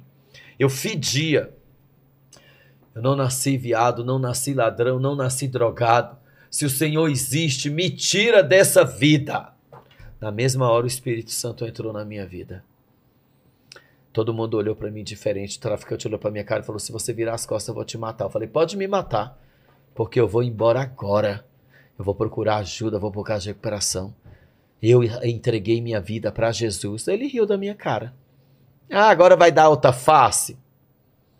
Se eu meter a mão na sua cara agora, falei: "Pode meter". Depois que você meter, a gente vê o que acontece. Talvez nada, eu vou embora. Apanhar não é a primeira vez. Então, tchau para você. E saí, eles ficaram rindo da minha cara. Entrei dentro do táxi, me levou embora. Um amigo meu que é travesti, travesti transexual, pagou para mim o táxi que eu pedi, que eu amo muito, moro em Campinas. Liguei para minha família, que eu fugi de São Paulo para Campinas, Rio para Campinas, Piracicaba, Sorocaba, Jundiaí. Passei por esses lugares tudo me prostituindo e roubando, e se atracando com as cafetinas e ameaçado de morte e tudo querendo me matar, viu? Ah, é? A, a, a comunidade do amor, todinha querendo me matar. Cortar meus dedos, arrancar meus olhos, cortar o cabelo. Que eu também não era fluxicheira, né? Não era que eu era que eles eram maus. Nós éramos maus. O homem é mau. Nenhum de nós vale nem um peido da jumenta. Nenhum de nós vale nada, varão. O valor que Deus viu no filho dele para dar vida para nós, para salvar o travesti, o gay, o ladrão, o drogado, o prostituto, o corrupto.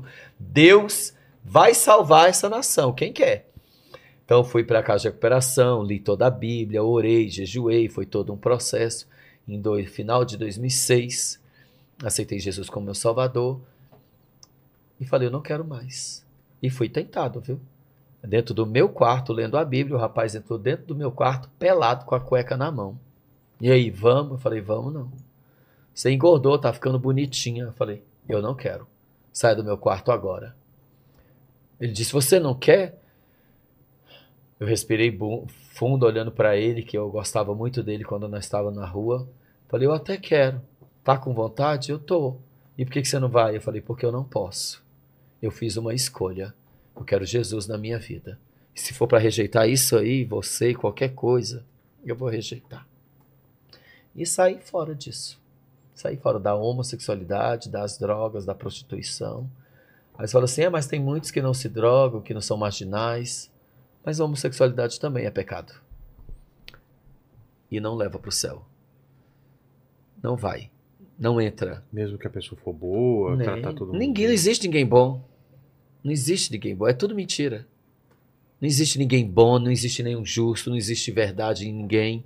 Quando o Espírito de Deus habitar, fala assim: ah, pastor, mas eu, eu, tem, existe pessoas em várias religiões que têm um bom caráter, que sabem fazer o bom. Eu costumo dizer uma coisa: o que tem de bom em mim, o que tem de bom em mim é Deus. E o que tem de mal sou eu mesmo. Que nem tudo é o diabo, não, tá? É nós mesmos também. Então, não. Homossexualidade, biblicamente, a Bíblia, Deus, o Deus de Abraão, Isaac Jacó, não é o Deus da, da igreja inclusiva, não é Deus de pastores gay, pastores adultos, pastores corruptos, não. É o Deus da Bíblia. Ele condena toda a prática entre dois homens e duas mulheres. Condena e pronto. Podem mudar a Bíblia, podem mudar a lei, podem mudar o que for. Deus condena. E por que, que eu estou falando isso? Porque eu tenho certeza. O Espírito Santo de Deus habita em mim. Mesmo com o jeito doidinho de falar, mesmo com as palavras chula, mesmo com o verbo rasgado, eu não sou o pastor que, que muitos querem, mas eu sou o que Deus quer que eu seja. Deus quer que eu seja assim. Deus me quer assim, para pregar assim, para falar assim. Você vai preso? Não tem problema se eu for preso. Diante de Deus, eu falo isso para você olhando seus olhos. Não tem problema. A lei mandou você prender você. Amém. A cadeia no presídio tá cheia de gay. É, e com esse jeito, e com esse jeito dele, muito, muito dele, né? Eu, eu falo assim que o Flávio não é sanguíneo, ele é hemorrágico, né? Conquistei essa delícia. Porque Como você conhe- vocês se conheceram? Bom então, demais eu conheci, falar eu conheci o Flávio, eu era cuidadora, trabalhava no abrigo, né? Que eu sou cuidadora de formação, trabalhar com crianças. E lá Tem aqui também. Ali, ó. E lá nesse abrigo nós tínhamos uma amiga em comum, né? Com uma, uma moça de Brasília. E nesse dia ela estava recolhendo alguma cesta para fazer uma obra, ajudar uma família. E ela me ligou, falou comigo, Andréia, será que você pode ajudar com alguma coisa? A gente está ajudando uma família que está passando por, por algumas situações. Eu falei, vou falar com meus colegas de trabalho aqui, a gente vai ver o que que faz. E ela, então, minhas, minhas colegas falaram, não, vamos. E a gente juntou lá, deu umas duas cestas. Falei para ela, pode passar aqui e pegar. Ah, legal. Então eu vou levar aí um missionário que vai orar por você, pelas crianças e pela casa toda. Eu falei, pode trazer. E foi esse moço que foi lá. Tava trabalhando e o Clairton me ligou. Vamos orar? Vamos. Termine, É, continue sim. falando, amor. Então, quando a gente, quando ele chegou, é, o celular dele estava descarregando. Tava, Faltava 1% Nossa, pro meu celular ai, descarregar. quando ele descarregou Enquanto na porta. Deus não me colocou na frente dela, o celular não descarregou. Ah, é? Diante de Deus. Então ele entrou lá, a gente começou a conversar, fiz um café. E ele começou a me contar a história da vida dele. E eu até então nunca tinha né, escutado ninguém, um, um testemunho desse, ou alguém que tivesse saído da homossexualidade. Aquela mesma conversa, né, que a gente sempre está acostumado a ouvir. Não existe ex-gay, não sei o quê. E eu achei fantástica a história dele, com a Bíblia na mão, me mostrou uma foto do antes dele. Várias Falei- fotos. Falei, meu Deus do céu, você era assim, era. E a gente conversando ali, foi- eu fiquei, eu achei lindo o testemunho dele. Mas você imaginou que você ia casar comigo? Não, porque Claro nem, não. nem, nem eu me interessei por ele, nem ele por mim. Não, Foi, eu não olhava pra ninguém. foi uma conversa assim, normal mesmo. Aí ele, eu tava no grupo dessa minha amiga, e ele também, você entrou no grupo dela, né? Aí entrou o no grupo, grupo. era meu. Era ela que tava no seu O grupo, grupo né? era meu. Eu já tinha anos na presença Ela que de me colocou Deus. no grupo, exatamente. É, o grupo ela era que- meu, força para vencer. Isso, ela me colocou no grupo dele, ele me chamou, aí ele me chamou lá no, no, no- no privado. Olha, deixa eu te pergun- perguntar uma coisa. Depois que o amigo dele falou que ia casar comigo e tal, tal. É, deixa eu te perguntar uma coisa. Você teria coragem de namorar um rapaz que saiu da homossexualidade, que teve uma vida terrível, a minha vida que eu tive e tal? Você teria coragem de, de casar com uma pessoa assim? Aí eu falei assim, claro que teria, porque eu preconceito zero, mas eu, eu sou uma pessoa muito diferente do Flávio, né? Eu sou totalmente diferente dele, assim, eu fiquei muito, assim, meio chocada, ele já diretamente me chamar, falar que se eu queria casar com ele, eu falei, nossa, mas como assim? Quer fazer um filho mais eu? É, ele é terrível. Aí eu falei assim, sim, teria sim. Então eu vou no seu serviço na quarta-feira pra gente conversar. Falei, não, vou na quarta-feira. Quando chegou, ele tava quarta-feira lá no portão, minhas colegas, falei, falei pras minhas, né? E ela, nossa, André, sério, meu Deus do céu, ele é doidinho, né, esse menino e tal. Falei, é, mas diz que vai vir aqui. E ele chegou lá e as meninas, não, a gente vai ali e tal. E a gente ficou sozinho, falei, não, como nós somos cristãos, nós vamos então orar, né? Vamos orar para ver se dá vontade de Deus. Tá, tá, tá. tá, vamos orar. Ele falou para mim, então pega nas minhas mãos aqui. A gente deu as mãos, eu fechei o olho e ele E eu fechou, não fechei, fechei só, só um. um. E me deu um beijinho assim. Dei um bloco na boca dela Pronto. e falei, você já é minha namorada. Já somos namorados. Falei, como assim, menino? Aí eu perguntei, pensei assim, ah, por que não, né? Ah. E o Espírito Santo foi ministrando no meu coração, porque tem uma frase que eu falo sempre, que Deus não une pessoas, Deus une propósito. E eu falei com as minhas filhas, mãe, que tal? Que tem duas meninas. E, e o menino que mora em Brasília falou assim, olha, a senhora que sabe, tal, não sei o que. Eu falei, ó, pelo menos ele me faz sorrir, ele é muito engraçado. E tal. Então a gente começou a namorar em dois meses, a gente namorou, noivou e nos casamos.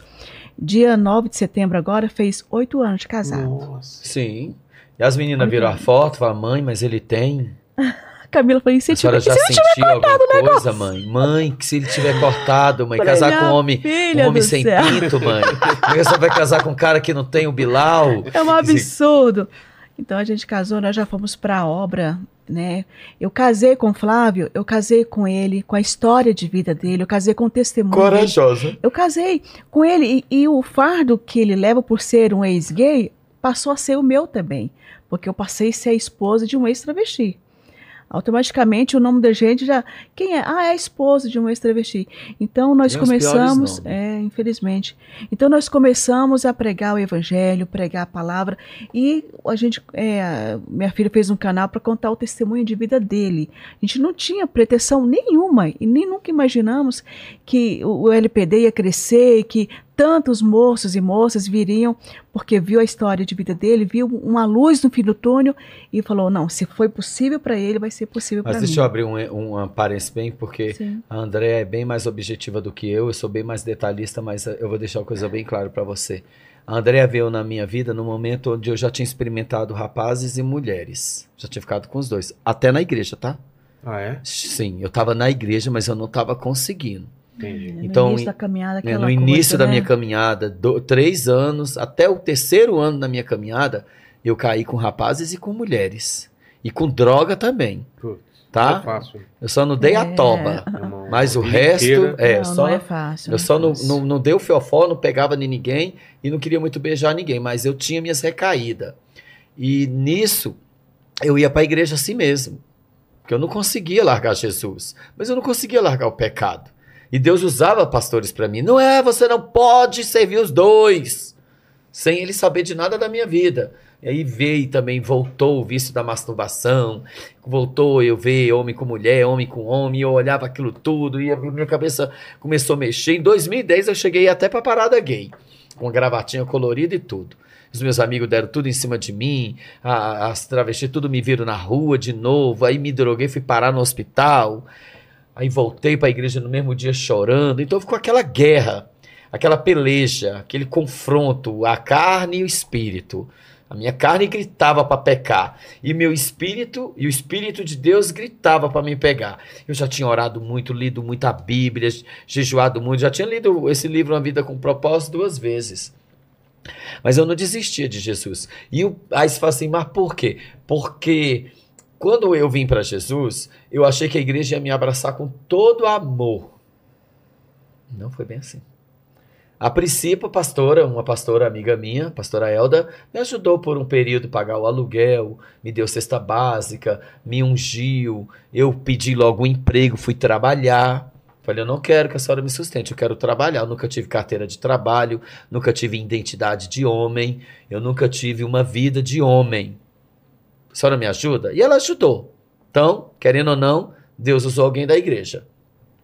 Ainda que nenhum de nós nunca fomos perfeitos. Só que toda igreja que eu ia, os crentes levantavam da cadeira para não sentar perto de mim, não pegava na minha mão, eu não era convidado para nada. Não existe esse preconceito. Eu sentia né? a rejeição. Eu sentia, eu ouvia as palavras de ofensa. Os crentes iam orar por mim já era com história. Sai, pombagira, em nome de Jesus. Falava, não, tem pombagira não, quem tem é tu. Eu já ficava bravo, já me jogava no chão. Aí eu, eu via aquele sensacionalismo, aquela, aquela, aquela, aquela, aquelas palhaçadas que muitos faziam dentro da igreja. Aquilo não era Deus, eu não via Deus nisso. E quando eu descobria, a maioria ainda tinha pecados escondidos, mentirosos, falsos, caloteiro. E aí vinha me dar lição de moral e eu ficava muito mal, porque eu era uma vergonha. Eu era o gay dentro da igreja, o ex-gay, o gay, ex-gay, ex-gay, ex-travesti, gay, gay, travesti, tudo. Ah. Mas estava ali o adúltero, fornicário, jovem sem vergonha, e todo mundo idolatrava ou exaltava, a palavra certa é exaltava.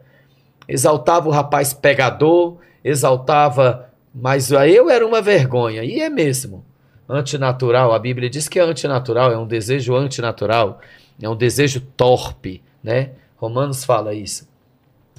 Então, por muitas vezes, varão, eu quis saber de igreja, não. Ia pregar, o povo tomava o microfone da minha mão. Não me dava oportunidade. As agendas, pouquinho. Corria pro banheiro para ver o valor da oferta, se dava para me pagar água ou luz. Eu não quero essa vida para mim, não, de pregador, de nada, não. Eu vou pregar mesmo nas paradas, dentro dos ônibus, e não preciso de pregar só dentro de igreja, não. Isso Deus foi colocando no meu coração. Eu conheci a Andréa fazendo culto nos lares. Todo dia, né, Andréa? Sim. Ela falou: Você não quieta nem um dia? Eu não, nem um dia eu não posso. Eu trabalhava até duas da tarde, das quatro às duas da tarde, quatro da madrugada, e à tarde eu ia para o monte orar e à noite eu ia fazer culto nos lares. Eu não parava, eu não paro, até hoje. Eu não paro. O tempo todo eu sou assim. Então, eu, na, numa dessas quedas minha, na última, na mais grave de todas, eu estava na rua com muita raiva de crente. E Deus usou um bêbado para mim. Eu vi Deus. Eu estava com duas, quatro notas de 50 reais no bolso e eu ia me drogar com um amigo meu, com o que a gente já falou dele. Vamos, vamos fumar pedra. Ai, tá com saudade? Eu falei, ai, tem muito tempo que eu não faço isso. Mas vamos. Tô cansado de igreja, tô cansado dessa vida. Quero usar droga, beber e curtir minha vida. Vai voltar a ser travesti? Falei, não, não, voltar a ser travesti não vou não. Mas vou ficar com quem eu quiser. Com homem, com mulher e quem eu quiser. Então tá, o importa é ser feliz, né? Eu falei, é. Na primeira bocada, da, primeiro gole de cerveja que eu dei, que era. E o bêbado gritou do outro lado da rua: Ei, Deus mandou você embora. Aí a travesti que estava do meu lado xingou o bêbado de tudo quanto é nome. Sai daqui, seu desgraçado, maldito, bêbado, mendigo. Olhei pra cara da criatura e falei: Tu teve coragem de xingar o cara de tudo desse nome? Você é travesti, ladrão e drogado. Mas não tem mais. Não fala assim. Não fala assim com ninguém. Fala, cara. Ele disse: Sou mesmo tudo isso que ela falou.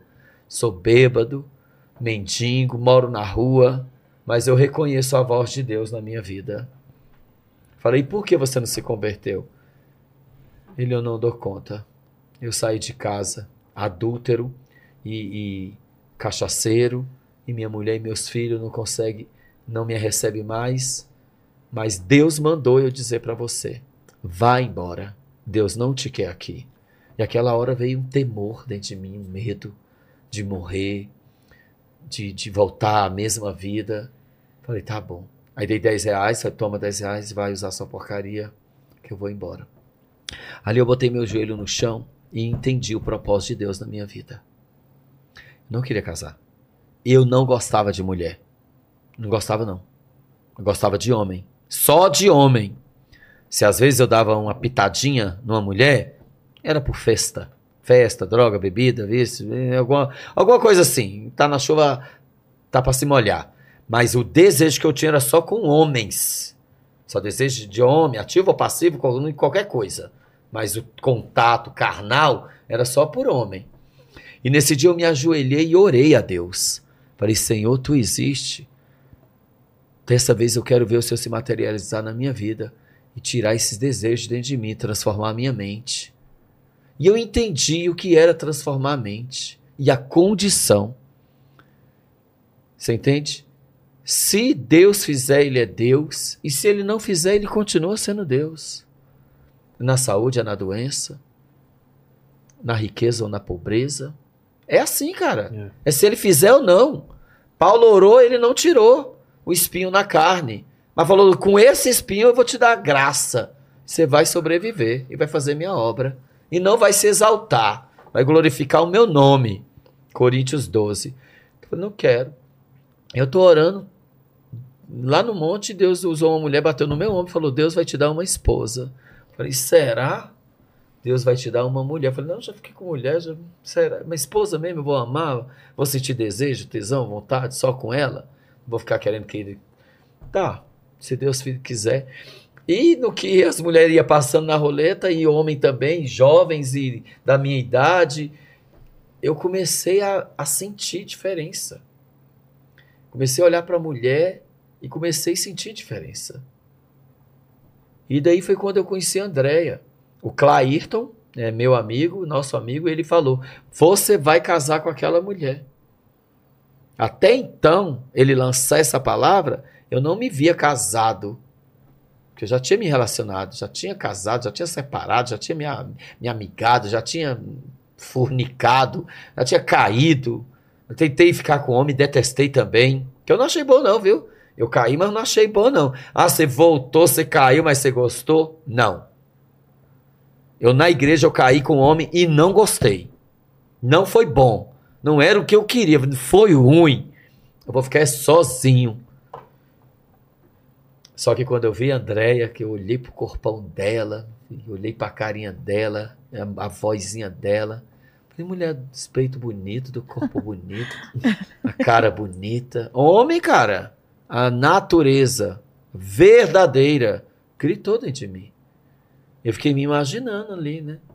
Falei, nossa, se eu pegar. Aí a gente foi fazer um culto, eles desviaram o caminho.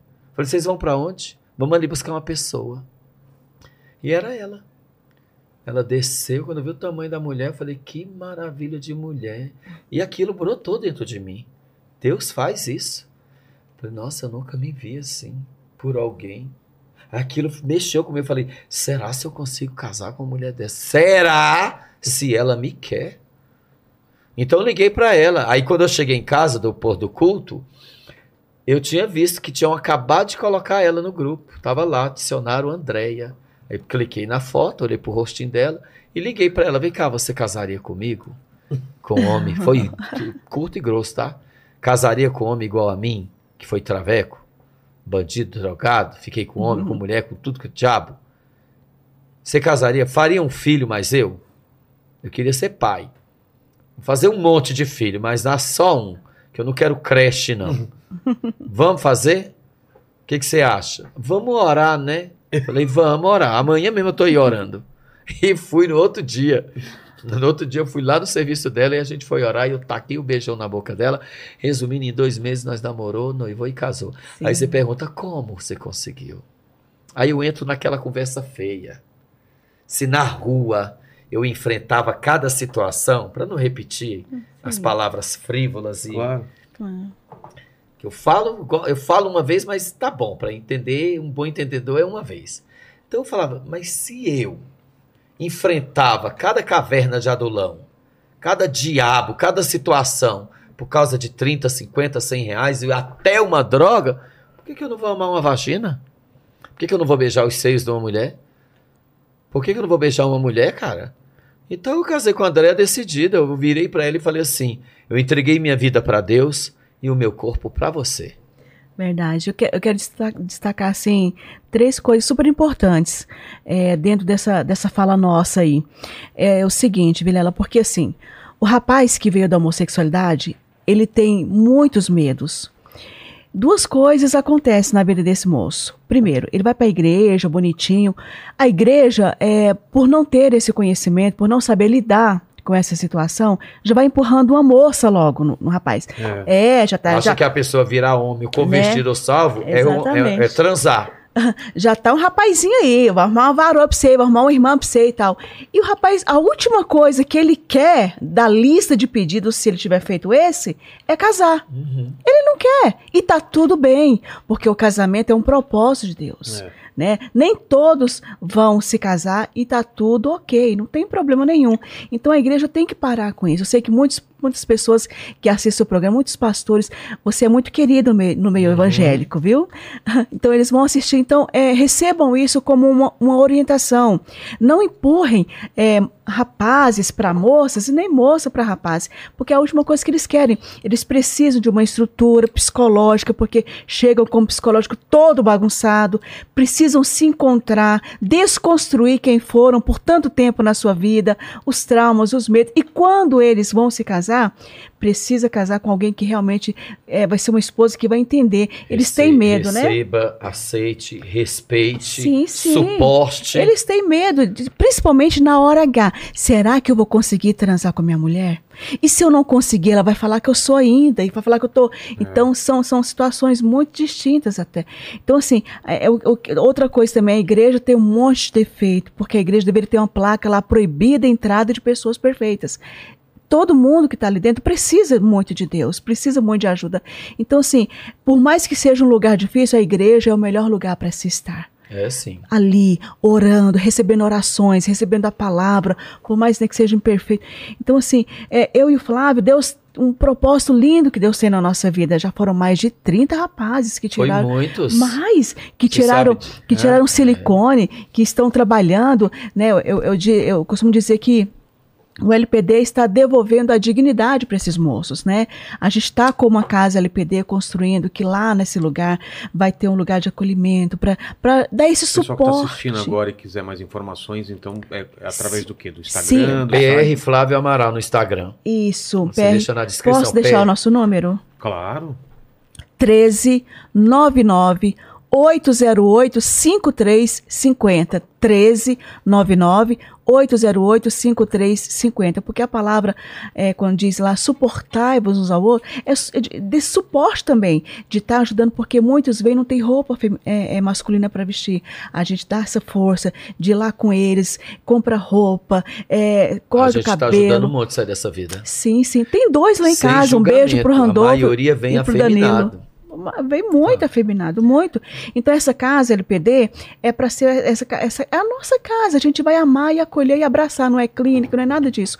É uma casa que a gente vai abraçar, continuar fazendo esse trabalho que a gente já faz há oito anos, né?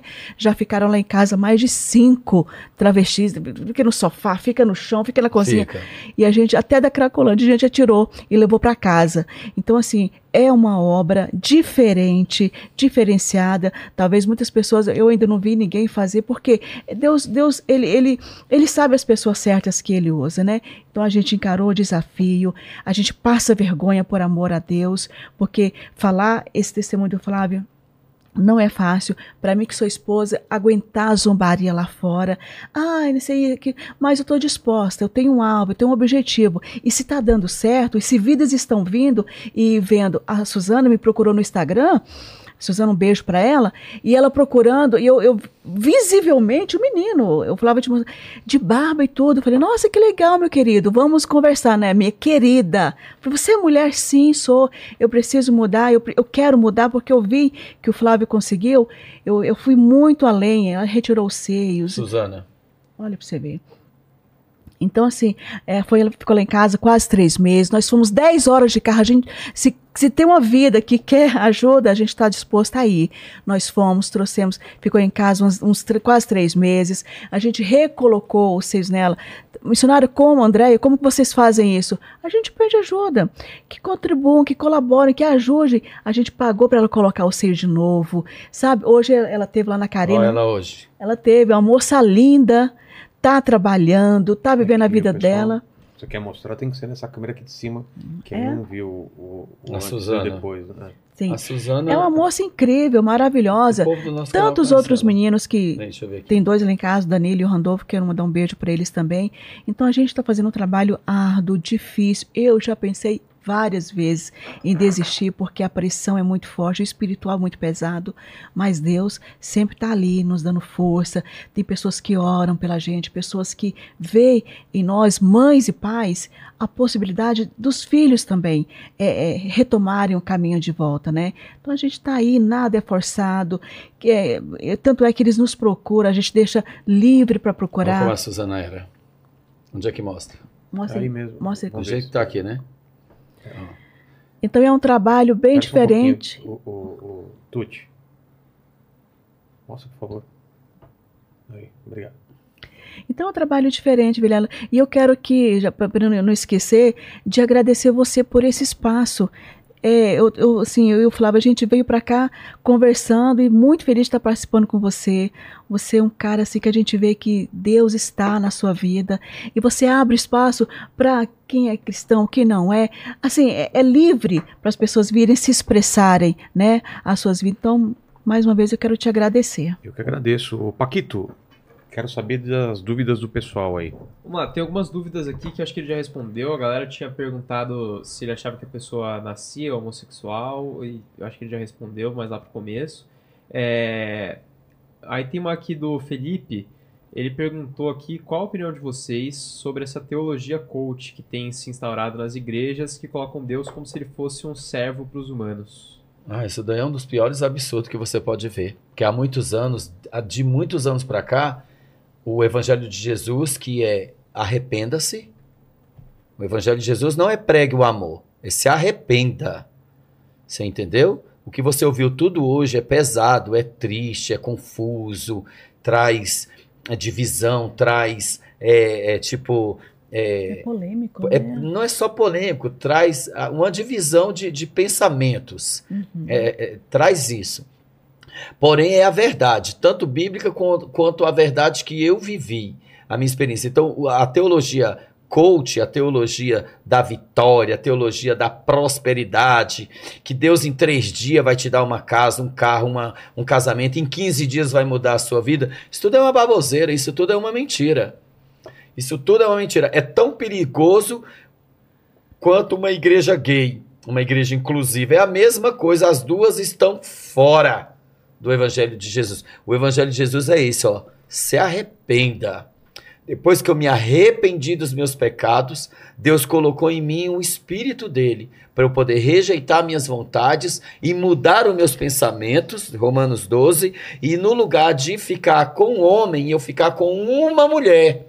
Eu tinha quatro homens, uma mulher, duas lésbicas, fazia programa, então larguei tudo isso, joga tudo fora.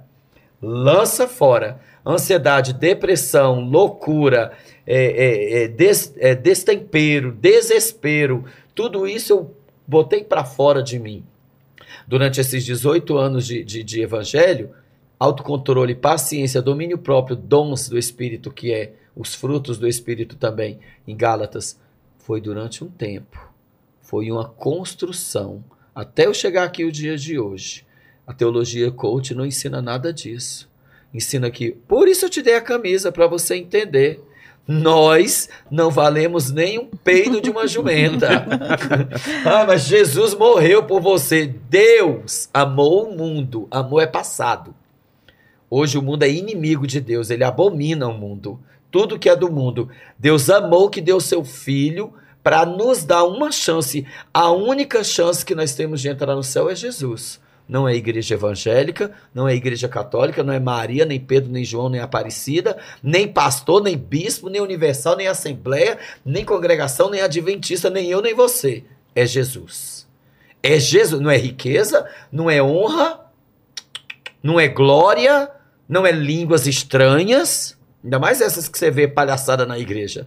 Não é sensação, não são dons. Porque em Mateus 7, 22, 23 fala: Eu orei, eu profetizei, eu, faz, eu fiz milagre em teu nome.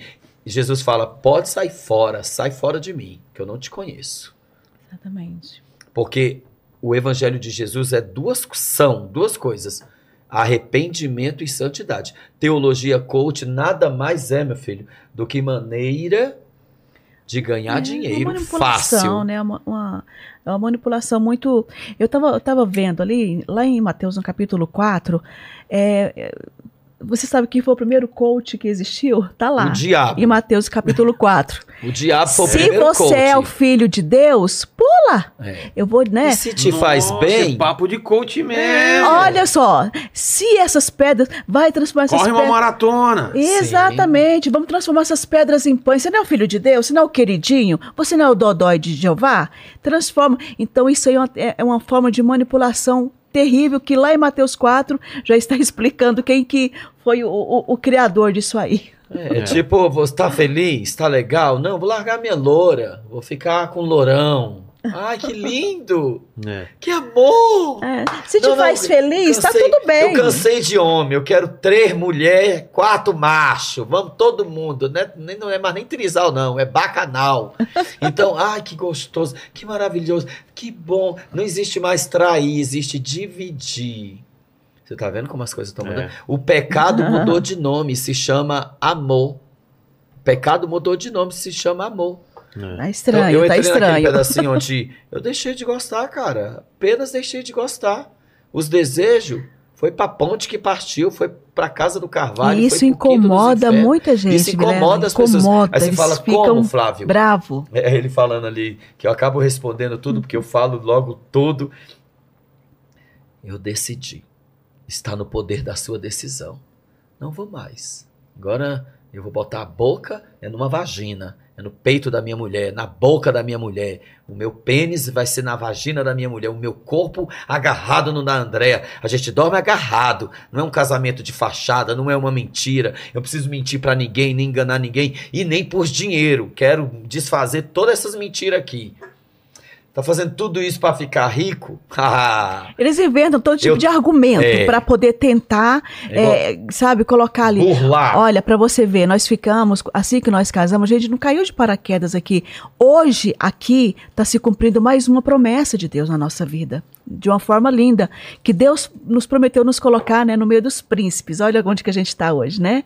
Deus é fiel. No meio dos príncipes. Então, querido, o que, que acontece? Nós, até esses oito anos de casado, foram oito anos difíceis também. Difíceis. Tivemos desafios adaptação, como qualquer casal que passa, né? O Flávio, ele é bem, ele é 300, 320, é assim, para ontem já demorou, eu já sou mais lentinho, então, para dar aquele, aquele equilibrado. E outra coisa, nós ficamos dois anos da nossa vida sem ter casa para morar, você sabia disso? Nós morávamos nas nós casas mora... dos outros. Hoje, perguntar pra gente, estava numa igreja ou em algum evento, alguma coisa, vocês moram aonde? Ficamos em rodoviária. Hoje a gente mora aqui. Na rua. Então, nós é, é, temos uma história juntos de superação, de amor, de vitória, porque amor é construção, né? Que negócio, ai, quando eu vi, é amor à primeira vista. Não. É, A gente acredita que o amor ele é construção. Então, todas as qualidades do Flávio me fez eu, eu me apaixonar por ele e, e amar ele cada dia mais, né? Esse negócio de amor à primeira vista, Principalmente, sabe o que, Tesão e Olha, safadeza. ele é romântico, tá? Ele é doidinho assim, mas ele é super romântico. ele cuida muito bem de mim. Ele me ama, me respeita, me honra André é minha como vida. marido, como esposo. Eu me sinto muito amada e honrada por ele. Então, assim, todas essas coisas, por mais que ele seja assim, às vezes, amor, não é assim, amor, faz isso, faz aquilo, não, não sei o quê. Eu vejo no Fábio uma pessoa sensível, amorosa, um guerreiro, um batalhão. Eu sou a primeira fã dele. do testemunho de vida desse cara maravilhoso que ele é para mim, para os meus filhos e para nossa pequenininha, para Radassa, que é a nossa princesinha. Que nome lindo. É, radassa significa Obrigada. protegida. É. Então a pessoa fala assim: ah, ele tá fazendo isso pra poder ficar. Cara, quer ficar rico? Você quer ficar muito rico? Quer ficar milionário? Abre uma igreja gay. Abre uma igreja inclusiva. Igreja GL, GLGB, essa aqui é, é, é para vocês. Abra uma igreja inclusiva. Você fica riquíssimo. Porque o que mais vai ter é gay lá, gay, travesti, lésbica, que nós até tiramos alguns dessas igrejas. É. Deus me ama do jeito que eu sou. É. Você acredita nisso? Me responde você particularmente. Deus ama você do jeito que você é? Não. É, Ah, então você é mais, você é mais crente do que eu. Ele quer que eu mude, né? Exatamente. Se Deus amasse Qual o você, objetivo de Jesus? todo dia tentando mudar. Deus ama, sim, a humanidade que ele criou. Ele ama a Amo- amo o criação. pecador, mas não amo o pecado. É, isso E aí, se ele amasse a mim do jeito que eu era, ou do jeito que eu ainda sou, que tem muita coisa que eu tenho que mudar mesmo, e vou mudar em nome de Jesus, eu tô aqui propício a mudar. Você fala assim, olha, Flávio, isso não foi bom. Ah, um dia vamos fazer um outro, e isso você não vai falar. E outro. Deus sabe, me usa do jeito que eu sou. Deus mandava a gente nascer de novo, cara. É. Você tem que nascer de novo para você me conhecer, Rogério Vilela. Você tem que me nascer de novo, Flávio Amaral, para você me conhecer. Exatamente. E é tão bom quando você está. Eu estou propício a mudar. Estou aqui, ó, eu, estou voluntariamente, eu estou entregando minha alma para Deus, minha vida para Deus. Com dinheiro ou sem dinheiro, eu quero servir a Deus. Com mulher ou sem mulher, feio ou bonito, gordo ou magro, com barba ou sem barba, Em com carro ou sem carro, seja da forma que sou. O Senhor é o meu pastor, de nada eu sentirei falta. Amém. Eu falei porque a gente vai ficar igual aquele, aquele filme Diário de uma Paixão. Sei, Que- eu lembro. Ai, Você assistiu isso esse é lindo, filme? né? Faz tempo. Nossa, ele- ele é-. Que é? É o, é o Loa É, e a Anne. que fica os dois, velho, que eles morrem. né, Morre lá, os oito agarradinho, Ah, treladinho. no bonitinho hospital. lá. É, eu e André, eu e André vão vamos embora. diário, né? E vai, Isso, vai coisa lembrando. mais Eu linda. conheci o, o- eu conheci o amor de verdade, o verdadeiro amor ágape de Deus. O verdadeiro amor eros é o, o amor à carne. Então, o amor filos, o amor à família, à minha esposa. E minha é filha. possível. É Entendeu? totalmente possível, Lela. jamais trocaria. A, a igreja é de Deus, o reino é de Deus, a casa, tudo que a gente tem é de Deus. A gente abriu as portas da nossa casa para travestis e gays mudarem de vida. Tem quatro que vai tirar prótese esse ano. Nós fizemos vaquinha na internet, conseguimos. Nicolas ajudou a gente. Nicolas Anderson Silva, Pastor César Cavalcante já ajudou a tirar três É, próteses. são os queridos, um beijo pra nem- eles. Viu? Pastor César já preguei, já estou agendado lá de novo na igreja É. dele. Ele é um. Então nós pregamos. é. A, a, a Karina Bach ajudou muito a gente. Ajudou muito, muito, muito, muito, muito. A Sara, a Sara Shiva, que é a mais chata de todas, ajudou muito a gente. Ela é muito chata. Ela é muito chata. É nossa. É a nossa chata preferida, mas ajudou muito. Ela enche minha paciência. Eu falo, Andréia, você é muito paciente, Andréia. Ela, Deus fez ela o tempo todo de Marisa, brigando comigo você. e elogiando a Andréa, tá? Falei, mas Ela é uma Andréa só quer querida, um beijo vestido e pra trocar de ela. cabelo. Ela deixa a Andréa trocar de cabelo. e deixa ela comprar vestido. E você cala a boca, Flávio. Falei, vixe, eu nunca vi isso na minha Ai, a vida. Sara é uma, uma linda. É, mas ela é maravilhosa. Então Deus fez isso na nossa vida, nos colocou perto, junto, colado com pessoas lindas, importante mesmo, influente nas redes sociais, para quê? Para você ver a verdade. Não é o outro lado não. É para você, senão eu já conheço os dois lados. Entendi. Agora eu sei é a verdade. Ô, ô, Paquito, tem mais perguntas? Mas dentro do assunto, né? Não...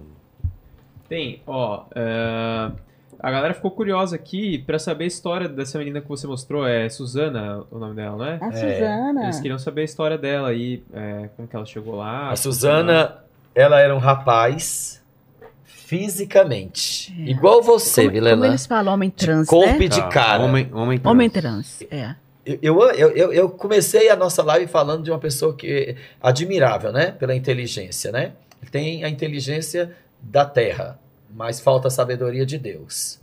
Na vida de Pavinato. Tem nosso carinho, nosso amor. E ele falou algo tremendo. Na... Eu fui assistir a live hoje, porque eu estava viajando pelo Nordeste. Tá. Hoje de manhã acordei cedo, que eu acordo cedo, e falei, vou assistir a live dele, que eu gosto de ver quantas baboseiras ele falou. ele falou muita coisa engraçada, eu ri demais dele. Ele é E ele falou, ele falou com a boca dele, só existe macho e fêmea, o resto é invenção. Verdade, ele falou isso. Que cara... Eu falei, olha aí, meu Deus. É verdade. Falta muito pouco Deus alcançar aquela alma. Daí a Suzana chegou lá em casa, nem eu acreditei que era mulher. Foi muito Às vezes eu me forte. afastava achando que ela estava encostando em mim. Que eu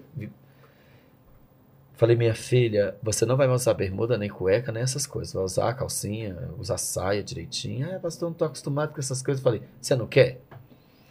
Você não fez eu buscar você na sua casa? A gente estava lá no Paraná, devolvendo uma vida que a gente tirou a prótese. Uma tra- um travesti, uma, um homem, uma mulher trans. Voltou a ser rapaz. E voltando no caminho, ela mandou mensagem para nós. Falei, onde essa criatura mora? Mora aqui no Paraná. Falei, pois olha aí, pede ela para mandar a localização. Falei, Suzana, manda a localização da sua casa. Ia, eram umas duas horas da tarde. Manda a localização que a gente vai aí. Quando ela mandou, dava duas horas e meia de carro. Falei, Suzana, vou dormir aí na sua casa. Sério? Falei, muito sério. É aonde? É na roça. Falei, amo roça, tô indo aí. E fomos. Chegamos lá, eu vi um rapaz, cara. Um rapaz barbudo. De Tinha camiseta. mostrado a imagem De dele É camiseta. incrível, nossa, antes, incrível. aquela imagem, Deixa não eu- aquela que tem as duas. Aqui, aquela, ó. Não, aquela outra que você mostrou. Aquele lá é um vídeo. Aqui com a Karina. É o vídeo. Olha ela Ah, hoje com a. Karina. É ela. Aí, ó. Ah, é ela? A história É, de vida a incrível. Suzana Até aqui, uma ó. sugestão aí. Ela, Vou trazer aqui, né? Vai, vai Traz vir ela aqui, eu vou aqui, te né? passar. Aqui, ó. é- é- a Suzana Aí, é assim, é um testemunho aqui incrível, é o- incrível. Como era, né? Sim. Como ficou. Sim, pra você ver. Não tem, é, são vários. Ela vai. andava lá em casa sem camisa, pra você ter uma ideia. Sem camisa. Eu você já tinha visto. Não? Olha aí, É Flávio. você? Aqui Sim. ele. Oxi, É você, pastor? É, é, olha aí. era eu. Caramba. Nem parece. Do- Graças a Deus, nova criatura eu sou. As coisas velhas, só pra dar glória a Deus. Tem muitos outros, cara.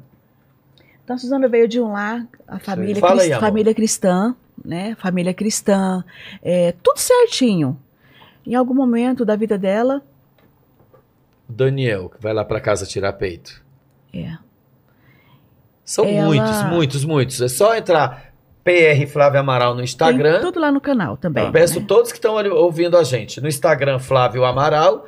E no YouTube também. Que a gente tem que levantar esse canal, Flávio Amaral. E o meu Instagram, quem, quer- quem quiser falar comigo também é, é Andréia Andréia Castro Amaral, tá bom? Isso. Então a Suzana, ela, em algum momento, ela, ela, ela conta a história dela com uma riqueza de detalhe muito grande. Estou passando aqui só Isso era eu. muito superficial. Isso era eu. Viu?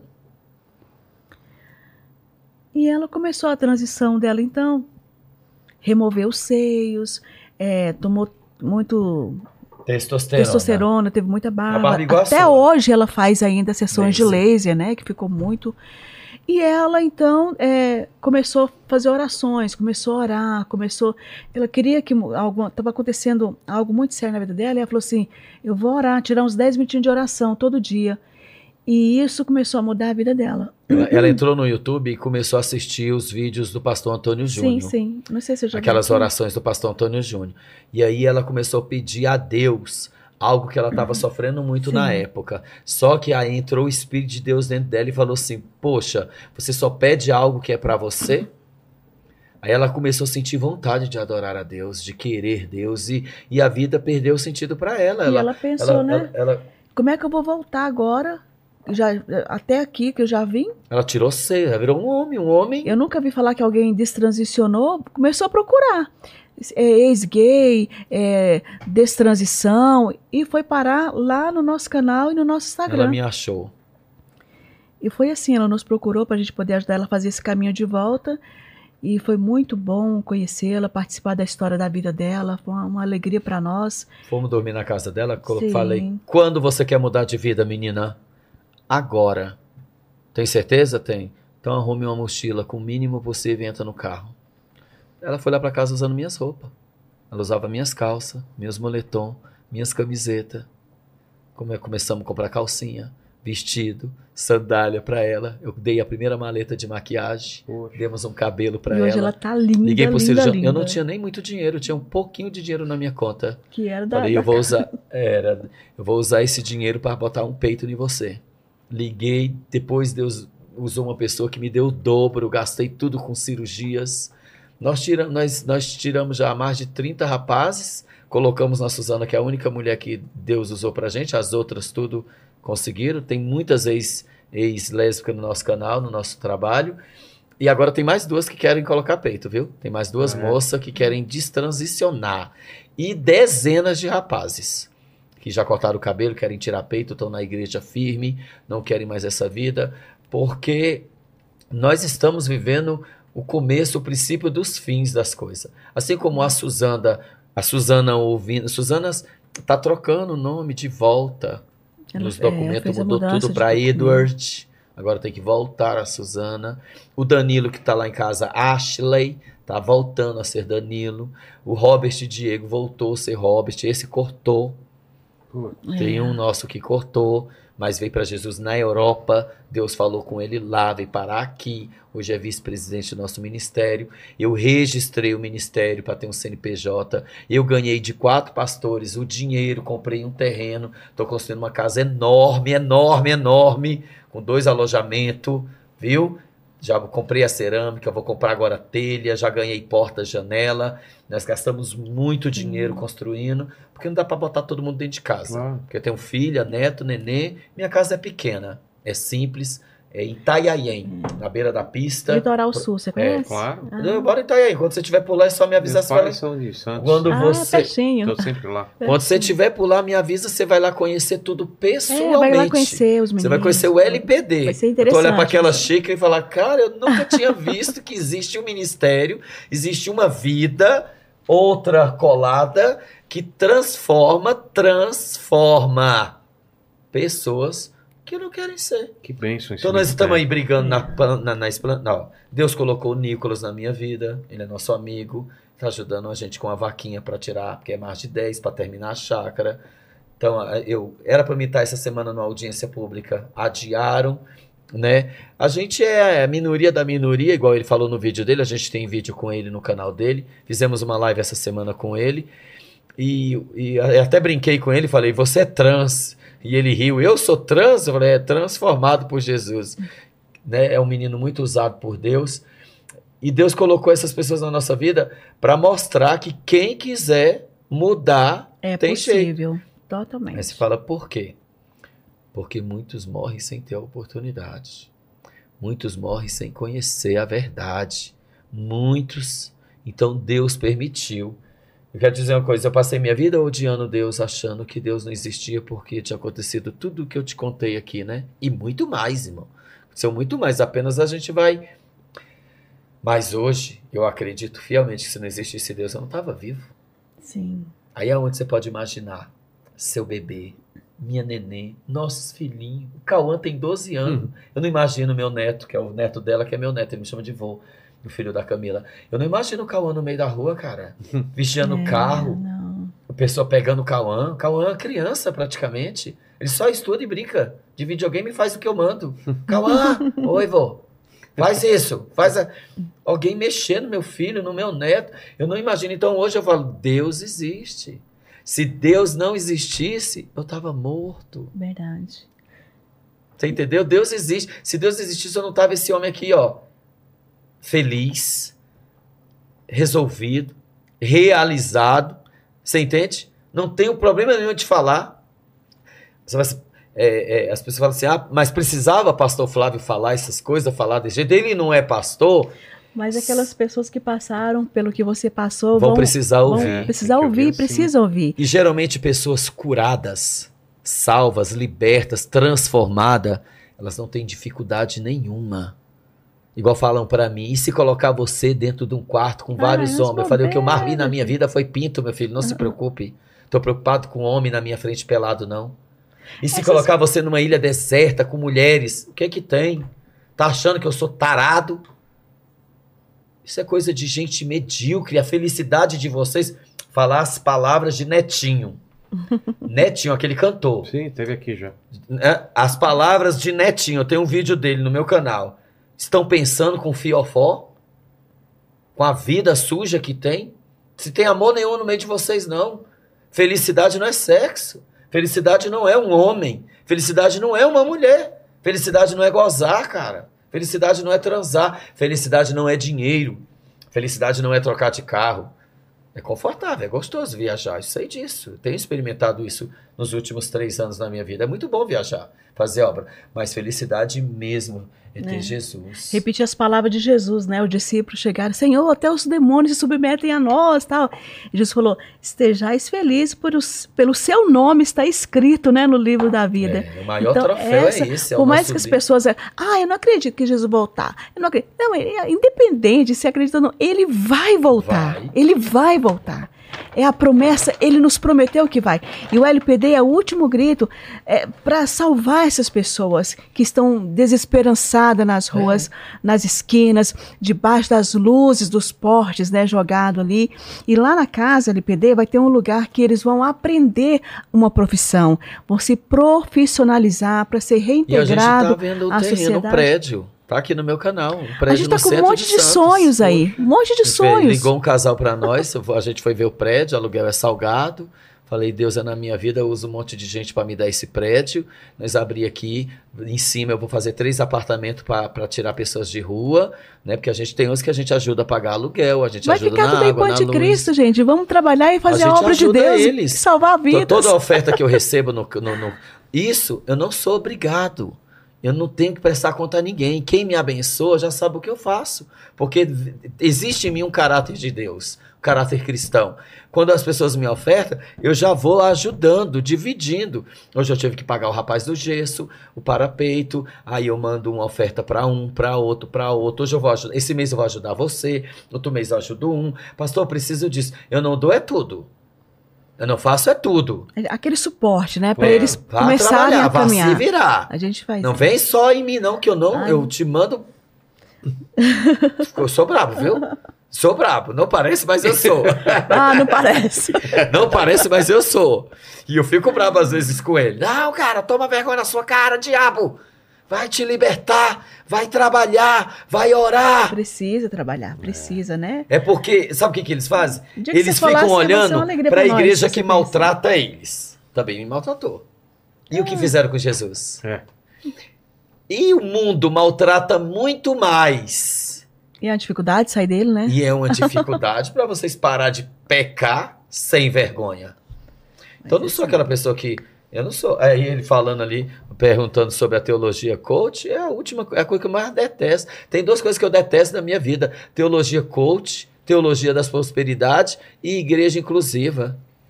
Porque evangelho que não confronta, não afronta, que não liberta, que não transforma, não é evangelho. É. São demônios, são céu, né? maldições. Evangelho que não muda, hum, né, podia continuar sendo quem eu era? Não, então não, isso não é evangelho. Pode continuar a ser lésbica, pode continuar a ser gay, pode continuar a ser travesti. Você não está vivendo o evangelho de Jesus, não. Certa vez eu fui buscar um travesti morando na rua e outra travesti viu. Falou assim: Eu já vi você nas redes sociais. Eu não concordo de estarem brigando com você desse jeito e xingando você nas redes sociais. Falei: Que bom, obrigado pelo carinho. Mas também não concordo com você. Falei: Tudo bem. E eu já estava já tava me tremendo, né? Não concordo. Por que você deixou de ser trans? Eu falei, porque eu quis. Mas você não tá se enganando? Eu falei, não. Não tô nem me enganando e nem enganando ninguém. Eu sei das minhas limitações, sei das desejos, das vontades, tudo isso eu jogo pra fora. Hoje eu sou casado, amo minha esposa, meu desejo é para com ela. Não, mas a gente precisa discutir isso. Aí eu fiz uma pergunta, eu falei: Você acredita na Bíblia? Não, não acredito. Eu falei, então não preciso discutir com você. Então isso aqui já é um apelo para quem está no seu neste podcast. Você não acredita na Bíblia? Perca seu tempo me xingando e me ofendendo, não. Perca seu tempo me caçoando, me zombando, falando palavra que isso é feio, isso é espírito de zombaria. Entendeu? Então eles não têm nenhum argumento, aí vai ficar me xingando. Me xingando e xingando ela. E xinga, viu? É mesmo. E a gente tem 3 mil prints de palavrões dessa comunidade do amor. Porque devem falar também, é, mas Jesus andava com as prostitutas, andava, Andava com os- para salvar, para salvar, para É, não curar, para pra transformar. Pecar com eles. né? É, ele não ia parar, ele não ia pra parada gay imitar Glória Groove, nem imitar Glória Greino, Imagina. nem Pablo. Não, Imagina ele ia pra lá Imagina, não diz- tinha parada É, nem tinha. E se tivesse hoje, talvez ele passaria lá para arrancar um perdido de lá. Claro. Dentro de um prostíbulo, dentro de, de um carnaval. Imagine Jesus passando do outro lado da rua, onde é o sambódromo em São Paulo, e porque eis que eu quero falar contigo. A pessoa larga o carnaval, larga a parada gay, larga o diabo, larga desejo, larga droga, larga tudo. Era isso que ele fazia na época. Exatamente. Ele falava com ladrão: Ei, Zaqueu, vou dormir na sua casa. O quê? Ficou todo mundo louco com ele. Ele, ju- ele justamente no sábado, na frente dos fariseus, mataram Jesus porque ele curou no sábado, cara. Mataram Jesus por isso. Isso era um crime naquela época. Jesus falando com a pecadora samaritana. Quebrou Sentou com o pé. Se você fosse mesmo um filho de Deus, você não sentava com pecadores. Jesus deu uma catracada neles. Não é os sãos que precisam de médico, não, mas os doentes. Então Jesus hoje, ele iria a qualquer lugar É por resgatar isso que um nós perdido. estamos aqui, né? Porque Deus não tem pés físicos, nem braços físicos na terra. Então nós somos os pés e os braços. Todos os cristãos do mundo inteiro, né? Pregando, cada um na sua área. Um um vai pregar pro, pro, pro adúltero, É. outro pro drogado, assim como eu saí Ah, é das outro drogas também, deles. Né? Assim como eu saí das eu, eu usava drogas jun- junto com a minha mãe, Ó. Vilela. Eu cheirava uma carreira de pó e a minha mãe cheirava outra. Eu cresci assim, vendo minha mãe toda ensanguentada, tomando picada na veia. Então, assim. Eu namorou até cantor sertanejo é, famoso. é, mas Só não vou vamos- falar o nome. Não, não precisa.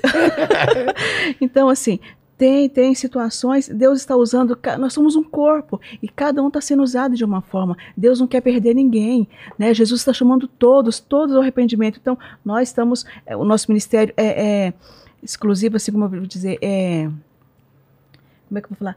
Ele é exclusivo, não é exclusivo, é para o pecador, mas. Nosso trabalho é Nosso- exclusivamente. Ó, Deus uniu ela, com o que eu tava. Largou namorado é voltado famoso, largou droga. Exatamente, voltado mais para Pra eles. Porque Porque eles vão falar gays, assim: ah, lésbicas, tá cheio enfim. de mendigo na rua, tá cheio de criança abandonada, tem órfão, tá cheio de homens de Deus pra cada situação. Sim. E pra cuidar de um O travesti. de vocês é esse. É isso. então sim, Deus tirou exatamente. tudo dela, tirou, libertou. Ela ia ser cantora do mundo, famosa com cantor sertanejo. Ela era gaga, tá? Ainda era gaga. mesmo? Ela era Era. gaga. André era gaga. Deus deu voz, ela canta, vai fazer música agora, vai gravar, vai ser cover e tudo para começar. Para anos depois unir a mim. Porque para casar com um homem igual eu, eita Deus, viu? Específica é a palavra que eu estava surtos, procurando. já Específico. briguei, já quebrei as coisas dentro de casa. A única coisa que eu nunca fiz foi agredir ela. Graças a Deus eu tenho esse caráter. Graças a Deus Deus não permitiu esse terrível demônio cara, mau caratismo entrar em mim. Mas já gritei com ela, já briguei com ela, já xinguei ela. Já falei que ia morrer, que ia tocar fogo na casa, que eu não queria ver ela nunca mais na minha frente. Ela olhava pra mim, entrava pro quarto, fechava a porta e ia orar. Eu não tinha carro, caminhava o dia todo pela cidade. Ipatinga, Brasília, Governador Valadares, Rio de Janeiro, Maranhão, Piauí, Espírito Santo, todo lugar.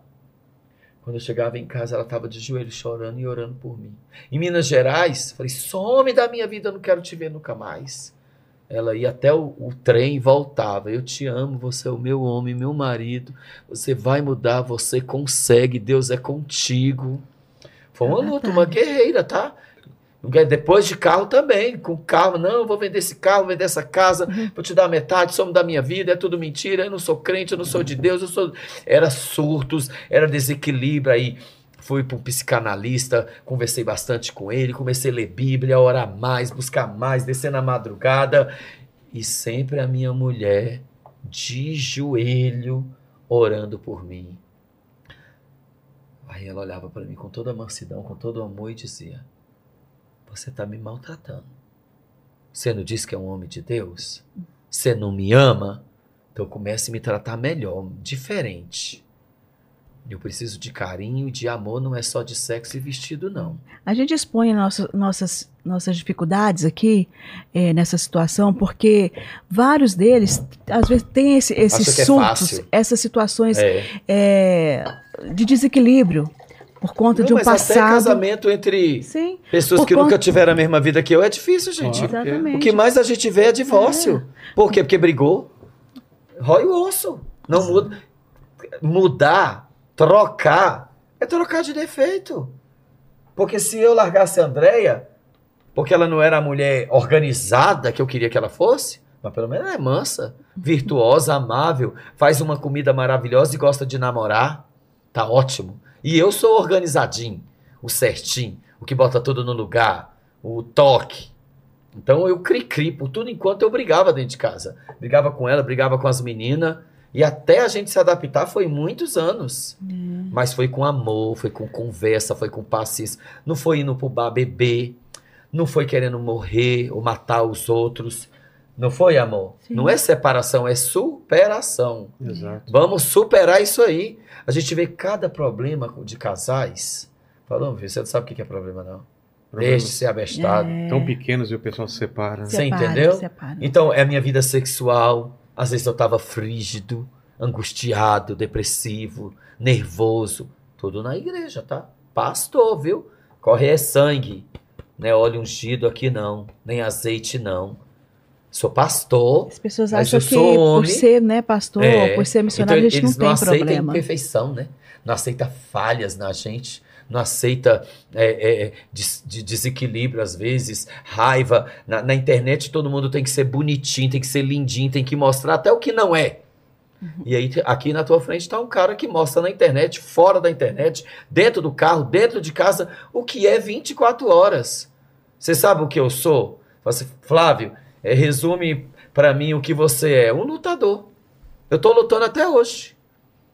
Eu só não luto mais contra a homossexualidade e as drogas. Mas às vezes eu luto contra eu mesmo. Que o pior inimigo que eu tenho sou eu. Claro. Ansioso, nervoso, agitado, irado. É no trânsito, é dentro de casa, é quando alguma coisa dá errado, é quando eu recebo um não. Por quê? Porque eu passei minha vida assim. Então eu tenho que estar lutando. Então muitas vezes, hoje, a metade do que eu tenho, do que eu sou, que é eu devo a ela. Por trás desse pequeno PhD, pequeno homem de Deus, tem essa grande mulher virtuosa, sábia. Isso daí. É. E casal, obrigado demais pelo papo. Eu tenho três perguntas para fazer para vocês aí no final, que eu sempre faço para convidados. Respondam como casal ou separadamente, vocês escolhem. Tá. Queria saber qual foi o momento mais difícil que vocês passaram. Responde, amor. O momento mais difícil que, que nós passamos foi quando a gente não tinha nem casa para morar, né? É, quando nós estávamos numa situação financeira muito difícil. E é esse o momento que muitos casamentos se acabam, É. né? Porque a, a mulher, eh, enfim, o homem e a mulher também, um não entende o outro, e a situação financeira ela é um dos motivos maiores de acabar casamento. Foi a vez que eu mandei ela embora da minha vida. Porque e eu, eu não fui tinha orar. um centavo para comprar uma roupa para ela. Isso dói na gente. Você viu tudo que eu falei aqui, né? Mas tinha um motivo, tinha um porquê. Tinha uma loucura no meio, tinha um medo no meio, tinha uma angústia no meio. Some da minha vida, vai viver sua vida, vai arrumar um homem que eu não sou nada, eu não tenho nada. E ela voltava, eu moro com você até debaixo de uma ponte. Falei, então vamos agarrar aqui, vamos namorar, vamos pro monte orar que eu te amo demais, minha pototinha. Então, esse foi o momento que a gente Foi venceu sim, a vida junto, né? financeira doeu na gente. Nós vencemos juntos, graças a Deus. A segunda pergunta é o seguinte: a gente vai morrer um dia, né? Mas esse programa vai ficar um pouquinho ainda depois da gente aqui na Terra. Fala pro pessoal que voltar daqui 300 anos no futuro, quais seriam as últimas palavras de vocês? Ah, as últimas palavras que eu já até mencionei hoje. Não vale a pena perder sua salvação. Não vale a pena deixar Jesus por nada neste mundo, nem por homem, nem por dinheiro, nem por vícios, nem maldição. Eu costumo pregar muito sobre isso. Tanta gente crucificou, queria matar, mataria Judas se ele tivesse vivo porque trocou Jesus por 30 moedas, né? Mas as pessoas trocam Jesus por pênis, vagina, futebol, droga, bebida e sexo. Sim. E videogame, e TV, e internet. Não troque Jesus por nada na sua vida. André? Então, é, eu, eu resumo em três palavras assim. É possível, sim. Dentro desse contexto que a gente está aqui falando, de sair da homossexualidade, é possível, sim. Com certeza, se você quiser, você vai conseguir. Amém. E a terceira pergunta é: que dúvida vocês têm ainda? Algum questionamento que vocês façam, divide com a gente. Ah, meu irmão, o maior questionamento que eu tenho na minha vida, você não vai nem acreditar, mas eu acredito que é de todo brasileiro. Por que, que Deus não matou o diabo logo? É. Pra que, que Deus deixou o diabo voltar a ser presidente? Ô, louco, a gente tá falando de outra coisa. Ai, meu E Deus. você, André? Ah, Carlos. É, ho- hoje, eu, assim, eu não tenho assim, é, uma dúvida. É. Uma dúvida. É, em relação a. Eu, eu, que eu não tenho muito, eu sou muito bem assim, resolvida em, em questão da minha, da minha fé e tudo, não tenho dúvidas é, de nada. Pode também não ter? Pode, claro, claro que pode. Não, não, eu não tenho dúvida, não. Eu tenho muitas certezas, assim, eu sou muito bem convicta daquilo que eu creio e não tenho dúvida, não. Na verdade, a gente vê todo o sistema, tudo que acontecer na Terra, a gente tem. A gente fica cheio de os porquês, né? É. Por que aconteceu isso com fulano, com Beltrano? Por quê? Por quê? Porque eu gente- falo, eu falo no meio humorado. a gente tem perguntas É, assim, eu né? Falo, Quando eu será? falo de uma Como maneira será? humorada o que todo mundo quer falar e alguns até deseja. Porém, eu te digo uma coisa: tudo está dentro do controle e das mãos de Deus. Deus tem o controle de tudo. E acredite, tudo está corretamente da maneira que Deus quer. E na hora certa, nós vamos todos morar no céu. Amém, amém. Ô, Paquito, você tem alguma dúvida do que você tem que fazer agora ou não? Cara, a minha dúvida é se o Palmeiras vai continuar ganhando tudo ano que vem. Aí, é trocando você- Jesus pelo Palmeiras. Exato, você vê. Meu Deus. Gente, pai. se você tá em casa e não deu like até agora, você tá marcando demais. Dá like, se inscreve no canal e torna-se membro para participar dessas lives especiais como essa. Exatamente. E se você chegou até aqui, ô Paquito, se o cara chegou até aqui, quer provar que chegou até o final, o que, que ele escreve nos comentários? aí? Cara, é o seguinte, você que quer provar pra gente que chegou aqui até o final, além de dar seu like e se inscrever no canal, comenta aí pra gente. Peido da Jumenta. Peido da Jumenta. Escreva nos comentários Peido da Jumenta. Peido da Obrigado Jumenta. demais, casal. Obrigado vocês que estiveram aqui com a Obrigado. gente. É, vai até o, o, o arroba deles. É, o arroba é Flávio Amaral. PR. PR Flávio Amaral. PR Fábio Amaral. Instagram. YouTube Chame- Flávio Amaral. YouTube também. Mande um direct, mande um comentário lá que ele vai falar com você. O trabalho deles é super importante. Obrigado demais. Vocês estiveram aqui com a gente. Fiquem com Deus. Beijo no cotovelo e tchau.